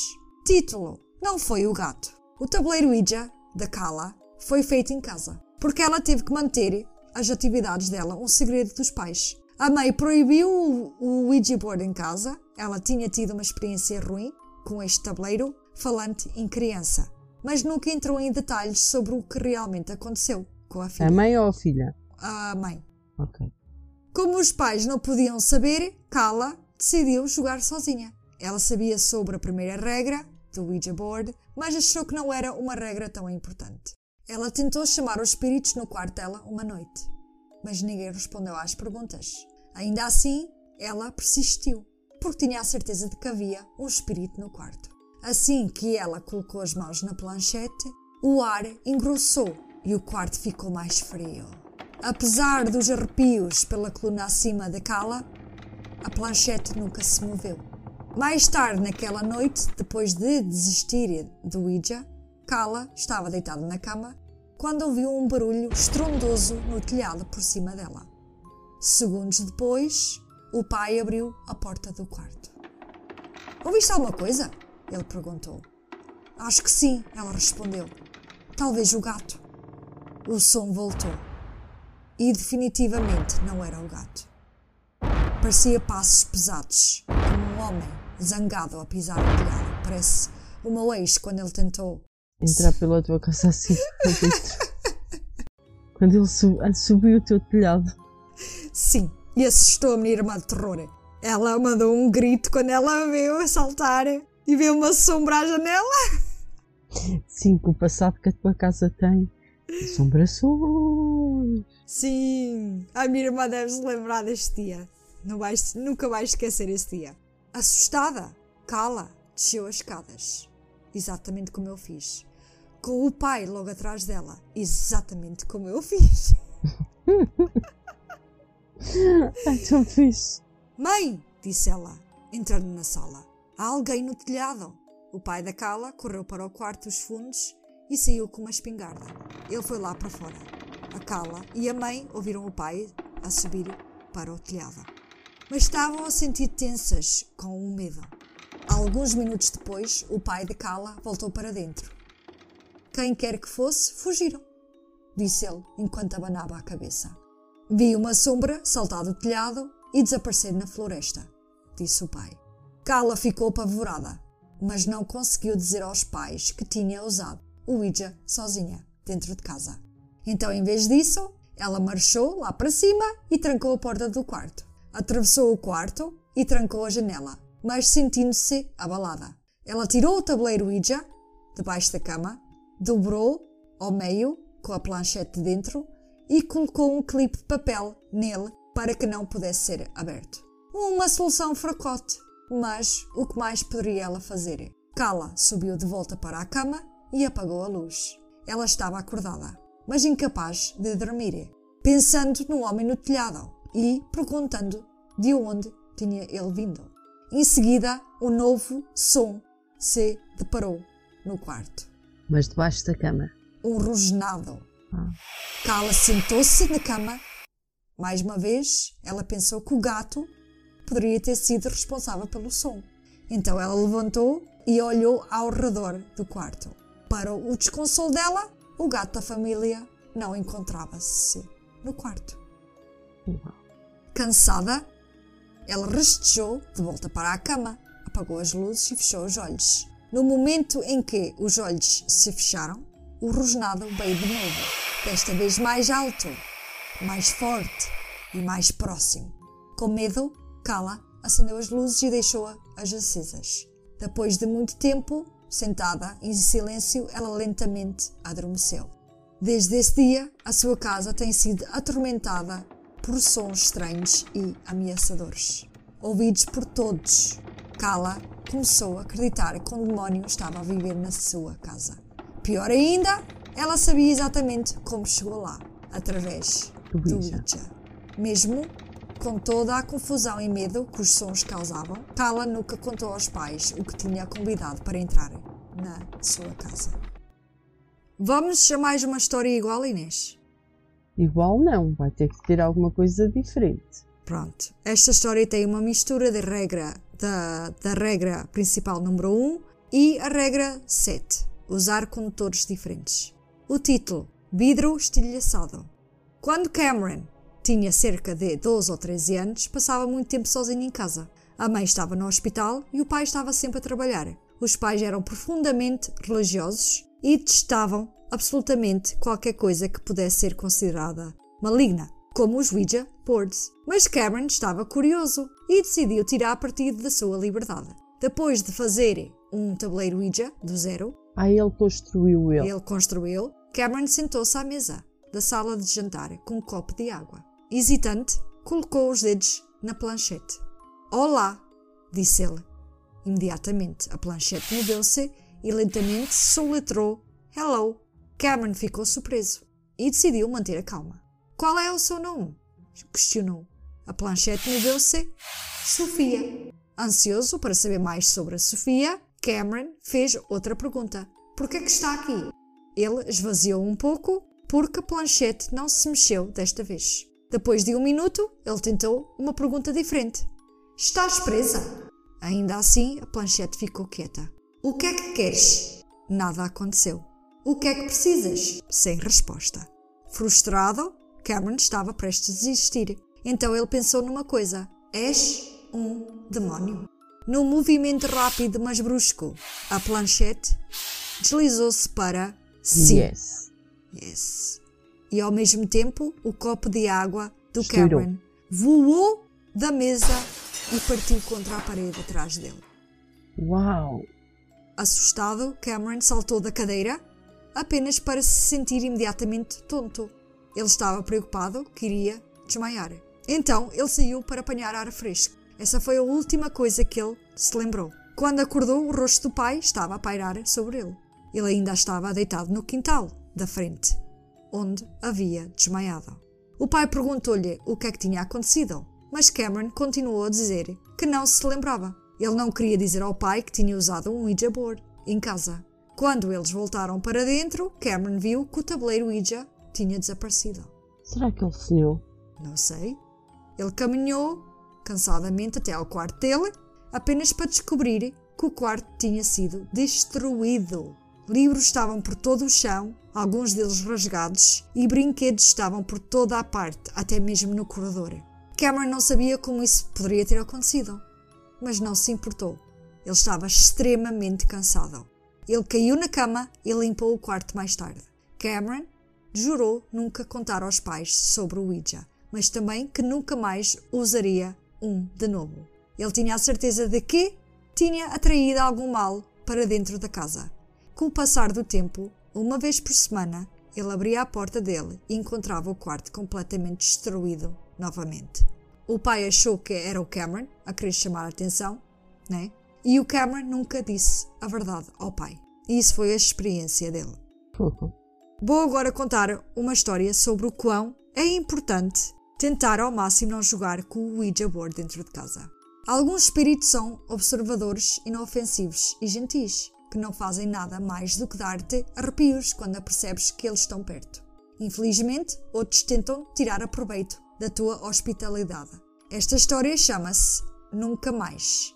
Na noite de Halloween de 1968, depois de fazerem o doce ou travessuras, Uhum. a Crystal achou que seria divertido levar um tabuleiro Ouija para a casa da Nancy para elas experimentarem. A mãe da Nancy era vidente e sabia muito sobre o ocultismo, mas a mãe pensou que o tabuleiro Ouija era perigoso e disse às meninas para terem cuidado. Nancy nunca tinha tocado em um antes, então Crystal ensinou-a a ela como funcionava. Ela começou por fazer perguntas parvas ao tabuleiro e as meninas começaram a receber respostas parvas de volta. Quem era eu na vida passada? perguntou Crystal. Fostes uma agulha no olho de Deus, respondeu Ouija. A Crystal jurou que não estava a mover a planchete. Mas o tabuleiro soletrava suas respostas tão facilmente que Nancy estava convencida de que Crystal deveria estar a mexer. Quando chegou a vez da Nancy falar com o espírito, ela resolveu em perguntar a mesma coisa. O que é que era eu na vida passada? Foste um prego na mão de Deus. A Nancy estava a começar a ficar aborrecida com as respostas e decidiu tentar algo diferente. De que tipo de rapazes é que eu gosto? Luigi respondeu: Vá para o inferno. A Crystal achou isso engraçado e perguntou: Ok, com quem vou me casar? O planchete se latrou: Vais casar-te com o diabo. Então aí as meninas ficaram chocadas ao ver a planchete voar rapidamente enquanto se letrava letra para letra. Estamos aqui. We are here. Demorou um momento para elas entenderem o que queria dizer. Tentaram mais uma pergunta. Quais são os nomes dos espíritos que estão aqui em casa? O Ouija escrevia nomes, mas as meninas não conseguiam entendê-los. Vieste de onde? Nancy tentou mais uma vez. Soletrou inferno. Para onde tu vais? As meninas soltaram um grito, o que levou a mãe da Nancy correr para o quarto. A mãe ficou com um feeling bastante má sobre isso tudo e pediu que elas parassem, mas rapidamente a Crystal fez outra pergunta e a planchete começou a girar no tabuleiro feito louco. A mãe da Nancy pegou numa caneta e papel e começou a escrever cada letra à medida que se solatrava. Estamos aqui e não vamos sair. Em seguida, o tabuleiro começou a soletrar uma série de palavrões, seguidos por uma mensagem que fez as mãos das meninas voarem com a planchete. Tirem as mãos agora! gritou a mãe da Nancy. Todos ficaram assustados e a sala encheu-se de frio. A mãe da Nancy tinha um olhar assustada no rosto enquanto digeria a notícia de que os espíritos não iriam embora, estavam para ficar. Do nada, um som alto começou a aparecer nas escadas que levaram ao porão. A irmã mais nova da Nancy, Bonnie, veio voando para a cozinha. Ao olhar para o rosto dela, viu-se que ela estava apavorada e à beira de lágrimas. Ela correu até à mãe, sem fogo. Alguma coisa tocou-me lá embaixo. Algo me deu um estalo nas costas. Ninguém está lá embaixo, mãe. E algo deu-me um estalo nas costas. A mãe ficou ofegante quando levantou a camisa e viu marcas vermelhas na filha. E ouvi uma voz dizer-me uma coisa, disse Bonnie agora chorando baba e ranho. O que é que foi? O que é que disse, Bonnie? Perguntou a mãe com uma calma falsa. Dizia: Tu odeias a tua mãe. Tudo bem, disse a mãe. Nada vai acontecer, mas já chega. Crystal coloca essa coisa na mesa do centro e não te esqueças de levar isso para casa mais tarde. Vocês as três fiquem alguns minutos para acalmar e vão brincar. Vai ficar tudo bem. É só ir brincar. Crystal colocou o Ouija sobre a mesa e as três meninas começaram a sair pela cozinha. Assim que Nancy estava à porta, ela viu algo pelo canto do olho. Ele voou pela sala de estar para a cozinha e depois passou pela mãe. E só depois é que bateu na parede e desapareceu. Que diabos foi isso? Gritou a mãe. Ela olhou sobre a mesa ao lado do Ouija. Encontrou algo surpreendente a sua câmara, que agora estava partida na lente. Todos ficaram perplexos com a forma como isso poderia ter acontecido. A câmara tinha filme, então a mãe decidiu que iria levá-lo para a farmácia para ser desenvolvida no dia seguinte. Antigamente era na farmácia. Elas divertiram-se o suficiente essa noite, então Crystal pegou no Ouija e foi para casa. Uma semana depois, o filme estava pronto, então a mãe da Nancy foi buscá-lo. Todas as fotos eram de uma figura escura e nebulosa que parecia estar sentada num cavalo fumegante. Depois de mostrar as fotos às meninas, a mãe da Nancy disse: Nunca mais quero um tabuleiro Ouija nesta casa. Nunca mais. Uma história arrepiante. Aham. Muitas das vezes, as experiências do tabuleiro Ouija não passam de diversão e jogo. Como raparigas nas festas de pijama perguntarem ao espírito sem nome com quem vão casar. Ou quem está a falar mal delas. E quem responde costuma ser um espírito qualquer. Mas e se atingir mais perto de casa? Alguém que esteve perto de ti em vida? É uma coincidência que a família perdida tenha escolhido a ti? Será que tenham uma mensagem, algum outro assunto inacabado? Vou contar uma história sobre quando a família entra em contato através do Ouija, que até pode ser mais assustadora do que falar com algum espírito que nunca tenhas conhecido. Aqui vai a história chamada Bubble Gum Chiclete. Chiclete. Eu também me lembro dessa música quando estava a escrever Chiclete. Chiclete. Era 1994. Isso foi há pouco tempo. Eu já era nascida. Tá bem, mas não foi há muito pouco tempo. A Karen frequentava a faculdade na Filadélfia e um fim de semana uma tempestade enorme atingiu a cidade, aonde todos tiveram que ficar presos dentro de casa. A Karen e a colega do quarto, Jen, decidiram convidar alguns amigos lá à casa para não enlouquecerem de tédio. Assim que todos estavam juntos, a Jen sugeriu que jogassem com o tabuleiro Ouija. Todos os outros acharam uma bela ideia. Seria divertido tentar assustar um pouco uns aos outros. a Jen e o amigo Mike colocaram o Ouija entre eles. Quase imediatamente todos sentiram uma presença espiritual a encher a sala. A planchete moveu-se antes que a Jen pudesse fazer uma pergunta. Soletrou: I want Karen. Eu quero a Karen. A Karen, que estava sentada lá ao fundo, ficou surpreendida. Sentiu um arrepio pela coluna acima. Por que eu? Ela perguntou a ela própria. A Karen não gostou que a planchete tivesse escrito o seu nome. Mas como não era ela quem estava a jogar, ela achou que era seguro fazer mais algumas perguntas. Perguntou: Quem és? A planchete soltou: Steven. Todos na sala riram, exceto Karen. Os outros sabiam que Karen tinha um irmão mais novo chamado Steven e pensaram que provavelmente era uma coincidência que o espírito tivesse o mesmo nome. Mas o que eles não sabiam era que Steven era um nome de família. O tio também era Steven e o avô também. Como é que me conhece? perguntou Karen. A sala ficou em silêncio enquanto a planchete se movia sob os dedos da Jen e Mike. Avô. A Jen olhou para a Karen, confusa. Também tens um avô chamado Steven? Karen assentiu. Ele faleceu quando eu tinha 8 anos. A atenção de todos voltou para o tabuleiro. Karen tinha que saber se aquele era realmente o avô. Então ela procurou no cérebro algumas memórias iniciais que só ela saberia. Por fim, perguntou qual era o presente especial que costumava me trazer quando visitava. A planchete passou a soletrar chiclete. Karen sabia que os amigos não poderiam saber disso. Até a mãe provavelmente tinha esquecido. Ela, já pálida, recostou-se no sofá. O que é que isso significa? perguntou Jen. Karen suspirou.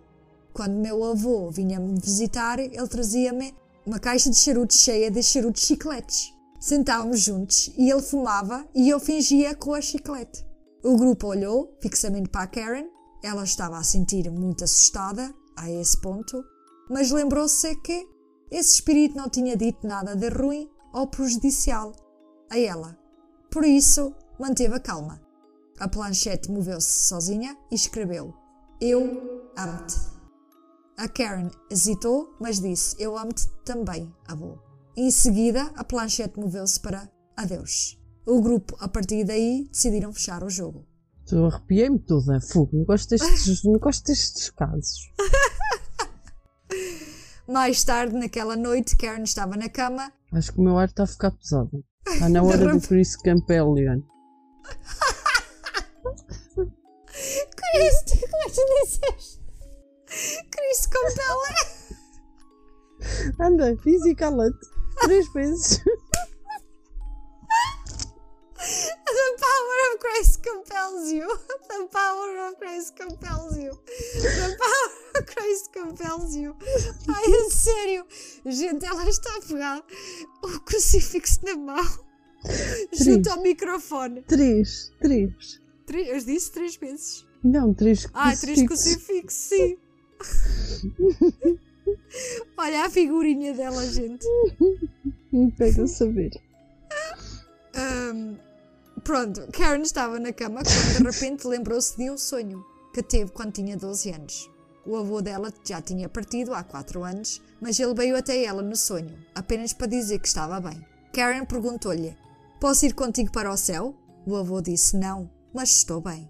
Karen sempre sentiu-se próxima do avô e, mesmo depois de todos esses anos, sentiu que ele estava sempre com ela. Ela achou que o sonho e a experiência do Ouija foi a maneira que ele encontrou para visitar e deixá-la saber que estava tudo bem com ele. foi uma história bonita. Foi linda, foi. Pronto, era só para ligerar aqui as coisas. Arrepiou-me. Chiclete. Muitas pessoas usam o Ouija board para entrar em contato com espíritos, para aprender sobre suas vidas, mortes e que está por vir. Outros veem o tabuleiro Ouija como uma espécie de bola de cristal que pode revelar verdades sobre o seu próprio futuro. Ninguém sabe como ou porque é que os espíritos sabem sobre suas vidas, mas na realidade também sabemos tão pouco sobre o mundo deles. Uma coisa é certa, às vezes os espíritos sabem algo que está reservado para nós. O que não sabemos é se há algo que possamos fazer para mudar essas previsões. Vou contar uma história onde os espíritos também podem dar alguns avisos sinistros. Título: Quão jovem é jovem? Como adolescentes crescendo em Nebraska, a Rachel, Sherry e Beth eram como irmãs. Como muitas meninas dessas idades, um dos passatempos favoritos era brincar com um tabuleiro Ouija. Para elas, era um simples jogo divertido que os assustava de vez em quando. A Sherry mantinha Ouija no quarto e elas volta e meia chamavam os espíritos para prever o futuro delas. Era mais sobre os meninos, de, que, de quem gostavam e outras coisas femininas. Beth sempre foi a mais corajosa das três garotas e às vezes fazia perguntas mais sérias aos espíritos. Uma vez, as meninas decidiram jogar na casa da Rachel. Elas conseguiram entrar em contato com um espírito chamado Yuri, mas a diversão não durou muito tempo. O pai da Rachel apanhou-as a brincar e, sendo um homem religioso, proibiu-as de jogar e retirou o tabuleiro Ouija para o lixo. Mas depois de algumas semanas, o pai da Rachel voltou para casa, aos gritos, porque encontrou o Ouija na garagem em cima da mesa. Ele estava furioso com a Rachel por tirá-lo do lixo. Perplexa, e a Rachel disse que não foi ela. Ela, perplexa, ela nem disse ao pai que não tinha sido ela. Em vez disso, ela decidiu levá-lo de volta para a casa da Sherry, onde ficou. As meninas decidiram jogar Ouija mais uma vez depois disso. Seria a última. Sherry estava num baile, então era apenas a Rachel e a Beth. Como de costume, Beth ficou corajosa e decidiu perguntar ao espírito como todas iriam morrer. O espírito respondeu com algo que Rachel nunca esqueceu. Ele preveu que tanto Rachel quanto Beth iriam morrer jovens. Como vou morrer? perguntou Beth. O espírito respondeu: Na água. Isso começou a assustar a Rachel. Mas nesse momento, Sherry chegou para buscá-las. Beth contou-lhe tudo sobre o que o Ouija tinha dito, mas Sherry apenas riu-se e não o levou a sério. Anos passaram e as meninas não se viam tanto quanto costumavam, mas elas ainda permaneciam próximas. Todas tinham crescido, Beth era casada e tinha um bebê, mas um dia uma amiga veio visitar a Rachel e pediu-lhe para sentar. Ela disse-lhe que Beth e o marido tinham falecido. Estavam a conduzir, apanharam um pedaço de gelo da estrada e bateram de frente com um caminhão. Ambos morreram instantaneamente, mas o bebê sobreviveu. Beth e o marido tinham 20 e poucos anos. Uau. A Rachel foi dominada pela tristeza e raiva, mas também o medo começou a se infiltrar. Ela não podia deixar de pensar da previsão do Ouija, quando todos tinham 14 anos. O espírito preveu que Beth morreria pela água, na realidade, gelo. No mesmo dia, ele tinha previsto que Rachel também iria morrer jovem. Ainda assim, a vida de Rachel continuou. A Sherry foi dama de honor no casamento dela, enquanto Beth estava lá em espírito. Mas mesmo com o marido, os filhos e a vida agitada, Rachel não pôde deixar de perguntar: quão jovem é jovem? 30? 50? Quanto mais tempo teria ela para viver? O pensamento ainda assombra. Uau! Para muitas pessoas, o tabuleiro Ouija parece inócua, mesmo que acredites no paranormal e nos espíritos. Que mal pode vir de comunicar com os espíritos? Mesmo que os espíritos tenham intenções sinistras, não podem fazer nenhum tipo de dano real aos vivos. Será? Vou contar uma história de quando os espíritos atacam. Título: Pai da Cici. O pai da Cynthia tinha falecido cerca de nove meses antes. Ela estava a sentir bastante deprimida. A amiga Tânia queria tentar animá-la. Cynthia então concordou em ir com a Tânia num encontro duplo com Tyler e Nick. Todos saíram para jantar. Depois Nick teve a bela ideia de que todos deveriam brincar com um Ouija board. Tânia agarrou-se à ideia, mas Cynthia nem por isso. Alcançar o mundo espiritual após a morte do pai não parecia uma boa ideia. Mas ainda assim, ela não queria decepcionar ninguém, então concordou, mas disse que seria apenas uma espectadora. Os rapazes então definiram o clima apagando as luzes e acenderam algumas velas. Tyler, Nick e Tanya reuniram-se à volta do Ouija, enquanto Cynthia se sentou no fundo do quarto, lá, lá atrás do quarto. Sim. Imediatamente Cynthia sentiu o oxigênio na sala ficar mais fino. Com quem queres falar? perguntou Nick enquanto os dedos estavam na planchete. Planchette moveu. Cici. Cynthia. Esse era o meu apelido quando eu era pequena. O grupo olhou para ela. Ela não conhecia nenhum deles quando era criança e não havia como saber que o pai a chamava de Sissi. Eu quero ir embora, ela disse. Para mim isto já acabou. Relaxa, disse Tânia. Vai ficar tudo bem, não estás curiosa? Cynthia sentou-se lentamente enquanto continuaram. Quem está aqui conosco? perguntou Nick. A planchete moveu-se e se letrou. Michael. Mentiroso! Cynthia gritou de repente. Toda a gente sabia porquê. O nome do pai da Cynthia era Michael. Assim que ela gritou, todas as velas apagaram ao mesmo tempo. Tânia foi à próxima a gritar. Não consigo mexer as mãos, disse desesperada. Está preso à planchete. A minha também, disseram os outros dois em uníssono. Cynthia não conseguiu ouvir nada, porque alguém estava a apertar-lhe o pescoço. Alguma entidade invisível estava sufocando-a. A dor era insuportável e ela caiu no chão enquanto tentava pedir ajuda ao pai. Para a sorte da Cynthia, ela e a Tânia combinaram com o amigo Paul que a fosse buscar às oito. Quando chegou, ouviu gritos e luta lá dentro. Então abriu a porta e correu lá para dentro. Ao entrar, sentiu uma forte rajada de vento soprar por ele e para fora da porta, como se algo estivesse a sair, mas a correr. Dentro de casa, tudo tinha voltado ao normal. O pescoço da Cintia estava livre e os outros afastaram-se da planchete. Paul levou Cintia e Tânia para casa. Elas nunca mais falaram com o Nick ou o Tyler novamente. Ok, o que é que achaste dessa história? Arrepiante, Lily. Nem gosto de comentar essas coisas.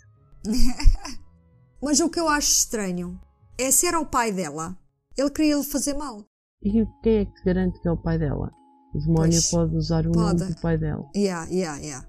Alguns dizem que os espíritos são oniscientes. É verdade que às vezes as pessoas que se aventuram no mundo do Ouija encontrarão espíritos que sabem muito sobre o teu passado. Ou talvez uma coisa ou duas sobre o teu futuro. O que é realmente estranho é quando o espírito parece saber algo sobre ti. Algum segredo profundo. Ou talvez sombrio. Que tu nunca contastes a ninguém. Vamos a mais uma história sobre segredos bem guardados. Título: Pai. Outra vez pais? Porra, estás-me a assustar com os pais. Bocado Tom, preciso outra vez. Tom, Josh e Chris eram todos amigos. Eles tiveram um verão livre do ensino médio e passaram a maior parte do tempo procurando coisas para fazer. Tom era o mais velho do grupo e gozava sempre com o Josh, o mais novo. Ele estava sempre a bater no Josh, no braço. Para ele, era a brincar, claro, mas Josh ia para casa com pisaduras. O Tom também o intimidava de outras maneiras, chamando-o de estúpido ou retardado. O Tom gostava de ser o líder e o Chris ficava fora da linha de fogo, mantendo-se em silêncio. Ainda assim, quando Chris e Josh estavam sozinhos, eles falavam sobre o quanto não gostavam da maneira como Tom agia mas eles não tinham mais com quem passar o tempo, então eles toleravam. Um dia, os três rapazes encontraram o Ouija no lixo de alguém. Empolgados, eles levaram o tabuleiro para a casa do Tom para brincar. A casa dele sempre foi o melhor lugar para brincar, já que ninguém nunca estava lá. Tom não tinha irmãos e o pai trabalhava muito, e a mãe já tinha falecido. Então os rapazes montaram o Ouija na sala vazia. Eles colocaram as mãos na planchete e esperaram. E esperaram. Depois esperaram mais um pouco. Sendo adolescentes, aborreceram-se. Muito rapidamente, depois de 20 minutos. Começaram a dizer que iam desistir. E foi aí que a planchete começou a mexer. Escreveu: Foge. Tom não ficou impressionado. Fugir? Eu moro aqui. A planchete moveu e fez uma figura 8. Depois se letrou Now agora. Chris olhou para os outros. Isso é estranho. O que é que isso significa? Ele olhou confuso para o tabuleiro. Para onde devemos ir? Planchette moveu-se novamente. It hurts. Isso dói. Tom falou. Isto é estúpido. Vocês é que estão a fazer isso. Vamos testá-lo. Josh tira as mãos. Como de costume, Josh obedeceu e tirou as mãos da planchete. Agora faz uma pergunta que só tu saberás disse Tom com uma voz mandona. Sem pensar, Josh perguntou: Quem é a pessoa que me está sempre a bater? Tom olhou para o Josh. mas rapidamente distraiu-se porque a planchete já estava a mexer novamente. Soletrou. Ask Tom. Pergunta ao Tom. Isto é estúpido, disse Tom novamente. Em seguida, a planchete soletrou Dad. Pai. Ah, disse Chris olhando confuso para o tabuleiro. Acho que esta pergunta é para o Tom. Ele e Josh olharam um para o outro, suas expressões intrigadas. Pai. A planchete soletrou novamente. Mas Chris e Josh estavam distraídos, a olhar para o comportamento do Tom. A respiração dele tinha acelerado e estava a suar. E o rosto estava vermelho que nem um tomate. Insistiram, mas continuava a soletrar pai. E nesse momento, Tom saltou e fugiu da sala. Os outros rapazes podiam ouvi-lo chorar enquanto ele ia. Isso foi surpreendente, já que nem Josh nem Chris nunca tinham visto Tom chorar antes. Depois de alguns dias, eles descobriram toda a verdade sobre o que o Ouija estava a tentar dizer. O pai do Tom estava a abusar dele. E em vez de contar a alguém sobre isso, ele estava a descarregar a raiva no Josh. Ninguém conseguia entender como é que o Ouija soube do segredo bem guardado do Tom. Do Tom. Ah, Essa é impressionante. yeah. Agora, os Ouijas são conhecidos em nossa cultura por possessões, então não seria estranho se as pessoas culpassem o Ouija pelas suas tendências assassinas. Hum, serial killers a dizer: Não, foi o Ouija, não fui eu. Uhum. E há um filme também assim. É um bom motivo para o assassinato? Será que as pessoas realmente ficam possuídas? Ou culpam o Ouija para tentar defender as suas ações? Aqui vai uma história de uma possessão que correu mal e acabou em morte. Título: Mãe em Missão. Um dia, Carol Sue Elvaker jogou Ouija com a sua filha Tammy Roach, o seu genro Brian Roach e netos. Ninguém sabe exatamente o que é que Ouija disse à Carol, mas logo depois ela ficou completamente louca. Ela estava convencida de que o genro tinha que morrer. Uau! A mulher de 53 anos a esfaqueou no peito. Depois decidiu que a neta de 10 anos era má e tentou assassiná-la também. Chocada com a mudança de comportamento da mãe, Tammy conseguiu tirar a faca dela e escondeu-a dentro de casa. A faca. Depois parecia que Carol tinha saído do transe. Ela ofereceu-se para levar Tammy, Brian e a família para o hospital para que ele pudesse ser tratado da, da facada.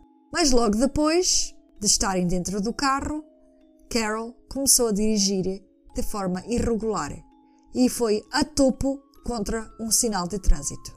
Ela estava intencionalmente tentar matar a todos, mas não conseguiu.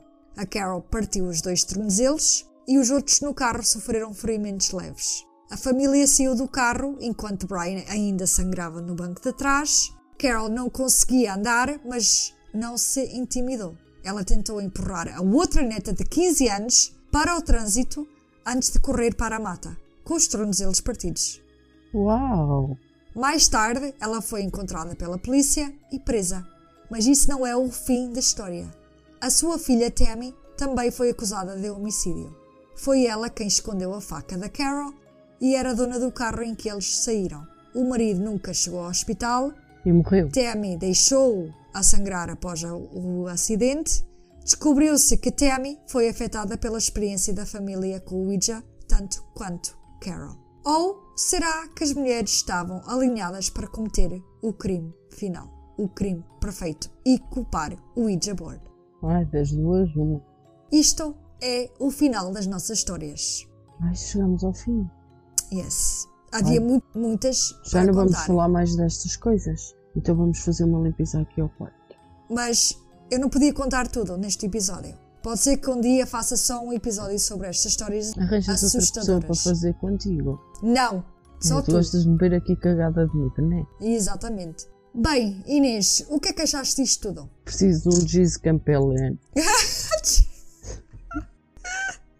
Eu adoro como tu dizes isso. Anda, let's go. Mas é. Espera, espera. Gostaste de saber a origem de- por trás do Ouija? Queres a verdade? Yeah. Detestei esta história, nem quero falar mais nisso. Diz-me lá o giz. Epá, Ai, Lili, não gosto destas coisas. The power of Christ compels you. The power of Christ compels you. The power of Christ compels you. Sai! Ei, tu gostaste das crianças dos olhos negros? Gostei, era diferente. Então, mas também é creepy. Olha, é muito mais fofo. Ai, é fofo. Fosca-se. Eu tenho muito mais medo das crianças dos olhos negros. Ai, eu tenho mais medo deste jogo. Ai, eu não. Ai, eu tenho. Ahm, então não gostaste das origens do Ouija board? Gostei, gostei, foi muito fofo. E adorei o túmulo. Uh? O túmulo do homem. A campa. Ah, a campa, a lápide. Olha, qual foi a tua história preferida? Hum, foi a fofinha. A chiclete. Chiclete. Ah, porque é fofinha, né? Uhum. Ah, ok. É menos é mais fofinha. É, por acaso também gostei. Foi, essa é uma das histórias que eu mais Agora, se gostei. tu perguntares qual foi a que menos gostaste por ser mais assustadora, Sim, diz-me. foi. Hum, deixa eu pensar. Talvez aquela que o copo partiu, que o miúdo jogou sozinho. Ah, ok. Yeah. E que foi dormir para o quintal, para o jardim ou whatever. eu fui as miúdas. Hã? As Ai, miúdas as com a mãe. Ah, Com a também mãe. gostei dessa, também Yeah, gostei yeah. dessa. Pronto, pessoal, digam-nos qual foi a vossa história preferida. Se tiveram, gostaram. claro. Exato. Qual é que vocês. eh, Qual é que assustou mais? Qual é que me gostaram menos? Eh, digam-nos que a gente gosta de saber estas coisas lindas. Ah, Estas histórias feias. eh, ei, Inês! Ai. Nós, viagens obscuras, não somos Yeah. viagens lindas. Pois não. E esta viagem foi muito obscura. Gostei nada Sim. de ser um fantasma. Ai, tu não, tu não gostas muito de, de espíritos. Gosto, mas desta não gostei. Tinha espíritos muito maus. Mas tu geralmente não gostas. Tu não gostas de filmes de terror deste, deste género. Eu adoro. Eu e, a Gabi e o meu homem adoramos ver tudo o que tem a ver com espíritos. E depois acontece assim coisas assim maradas aqui em casa, enquanto estamos a ver os filmes. Tens que ver os filmes com cruzes. Credo, não! É que se eu tivesse uma cruz e de repente visse aquela merda virar, como nos filmes de terror, que ele está bem e depois cai, estás a ver? Não quando vejo filmes de terror. Ai meu Deus, acho que se isso me acontecesse, nunca mais via um filme de terror. Eu prefiro não ver. Mas já me aconteceu estarmos a ver um filme de terror, de repente cai um livro para o chão. Mal tu começaste a falar nisso, aconteceu-te isso. Há, a manta da minha filha, não é uma manta, é tipo. É daquelas mantas pendurar nas paredes. Sim. E caiu, assim do nada. E ela agora vai me matar. E tu não fizeste nada, estavas sentadinha. Eu vi. Yeah. E uma vez estávamos a ver e de repente, sabes aquele quadro que eu tenho no corredor, na entrada? Sim. Tenho um quadro com várias fotos. Aquela merda caiu. Caiu, Inês. Assim, pac! Enquanto estávamos a ver o filme de terror. Sabes porquê? Falta Ah. lá uma foto minha. Anja Inês protege a casa. Nunca te aconteceu nada assim de género? Ai, se calhar já, mas eu prefiro não ligar. Eu também não ligo. A gente continua Ah. a ver o filme de terror na mesma. Ai, credo, eu parava. Não, a gente vê na mesma. Não, não gosto, tenho bué de medo disto. Tens. Tenho. Então, yeah, vi- viu-se. o teu filho, o teu lado e tu. Epá, pois foi, eu estava a olhar para o Rodrigo e o Tomás aparece, encosta a cabeça no meu braço, eu mandei um grito. Olha, eu fartei-me. Eu Estávamos no início da história, ok? Nem estávamos a falar ainda das histórias, era só as origens do Ouija board. Podes Bem, pôr o eu- meu grito para as pessoas rirem. Gente, vou inserir aqui o grito da Inês. E podes inserir nós a rir a seguir. Yeah. Ai, que susto, caralho! não, já bem, não, já bem.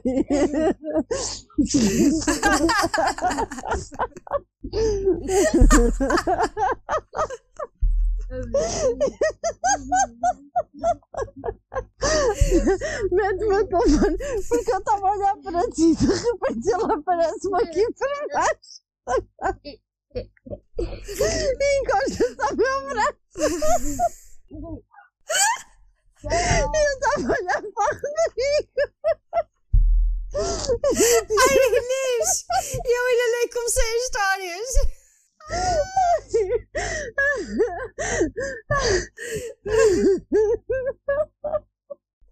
Ai, para! Para! Esta foi melhor que a da mulher. Ai, dá-me um estômago. Ai. Ai, é uma pena que eu não pude deixar de... esta parte. Ainda estás querido. tu, tu vais te cão, cagaço. Ai, mas foi arrepiante esta história. Já me aconteceu, tu sabes, coisas maradas, mas eu arranjo sempre uma forma de justificar o que aconteceu. E só não conto mais porque te- envolve outras pessoas e, e não quero envolver pessoas ah, que provavelmente não querem ser faladas aqui no, no podcast. Mas foram as coisas mais creepy que me já aconteceu. Foi mesmo fisicamente agredir a pessoa. E não vejo como é que isso aconteceu. E como é que isso aconteceu. Isso Ai. foi, para mim, o mais assustador. E foste tu que fizeste isso? Não, foi o espírito que fez a alguém. E estava contigo? Estava. Uau! E imagina onde? Na casa dos meus pais. Uau! Mas foi. Foi agredido. Vá. Fogo! Yeah. É very emocionante, pô. Yeah. E a mulher de cabelos pretos que aparece sempre na casa dos meus pais à frente de escadas. Ou é as, as escadas da frente ou é as escadas de dentro que leva lá acima. Uma mulher sempre. Eu não me meto mais contigo. Uma vez, uma vez eu vou contar essa história. Eu acho que ela não vai levar a mal, a nossa colega Vanessa. Ela também é assim, do teu género. Detesta. Eu, eu acho que ela é ainda mais madricas do que tu. E tu sabes. Ela, quando se fala nisto, eu sei que ela não vai ouvir este episódio. Mas, porque ela tem um, um medo de terror disto. Nós estávamos a falar das minhas experiências, por acaso, e de repente, lá embaixo, que era uma casa que tinha umas escadas lá para cima, e nós estávamos na cozinha, e embaixo estavam as nossas bicicletas. De repente, estávamos a falar, a luz começa a piscar da cozinha dela, e ela, para! Para de falar nisto! E de repente as bicicletas caem. Tipo, estavam, pum, para o outro lado. Não foi, não deslizaram, é que caíram mesmo para o lado. Estavam encostadas à parede e de repente, pum, caem para o outro lado. Very E a. Vanessa, a Vanessa assim, sai já da minha casa, sai já da minha casa. Tu tinhas que ver o terror dela. Ai, Não. senhor. Bem, isso são algumas coisitas que me já aconteceram. Eu nem quero imaginar o terror dela. Sim, é que estava a falar nisso e as luzes começam a pescar. Uhum. E logo a seguir, pum. Isto é que é uma história verídica. Ok, gente? Já estás com medo?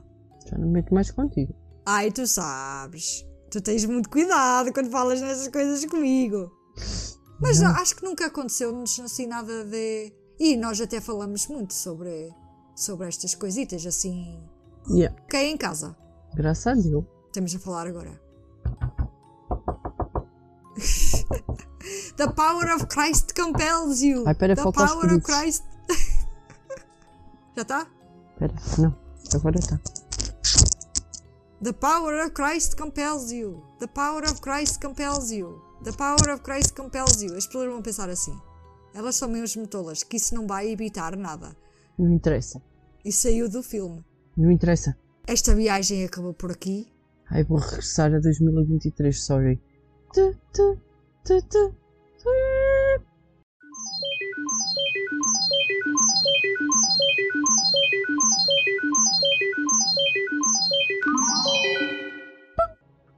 Não, Ui, aqui em casa. já não és um fantasminha? Ai, não, credo. Bem, legal. Deixa-me trincar. Não, carne e osso agora. Pronto, Inês. Perlim, pim, pim. A história chegou ao fim. Não, Vitória, Vitória, acabou essa história. Pum, pim, pim, a história chegou ao fim. Chegou ao fim. Vamos Eu para o nosso outro. que- Yeah. A ter pesadelos à noite inteira à tua custa. O que me sobra dela. Ring around the rosy, a pocket full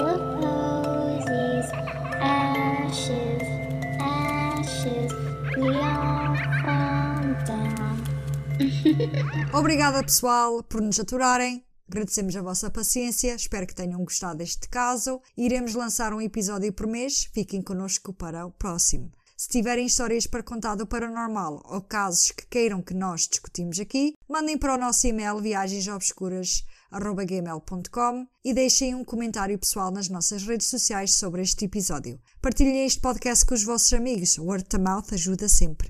Temos Twitter, Facebook e Instagram. Escolham a vossa plataforma preferida, passem por lá para dar a vossa opinião e preferências de tópicos. Inês, seja alguma coisa a dizer? Spotify, podem passar no Spotify, Seguir? seguir. Também estamos no campainha. podcast, estamos Exato. quase todas as plataformas. Ouçam-nos Sim. Sigam-nos, ajuda muito o nosso podcast. e não joguem o Ouija a bordo. Não. Vou-me Não. sentir mal se vocês o fizerem. Bem, viajantes, fiquem connosco até à próxima viagem pelo obscuro. Obscuro. Stay safe and sweet dreams. Bye bye. Bye bye. Um jogo.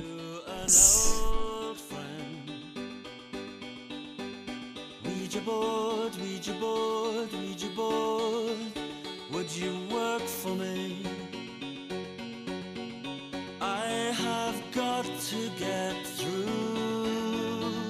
to a good friend.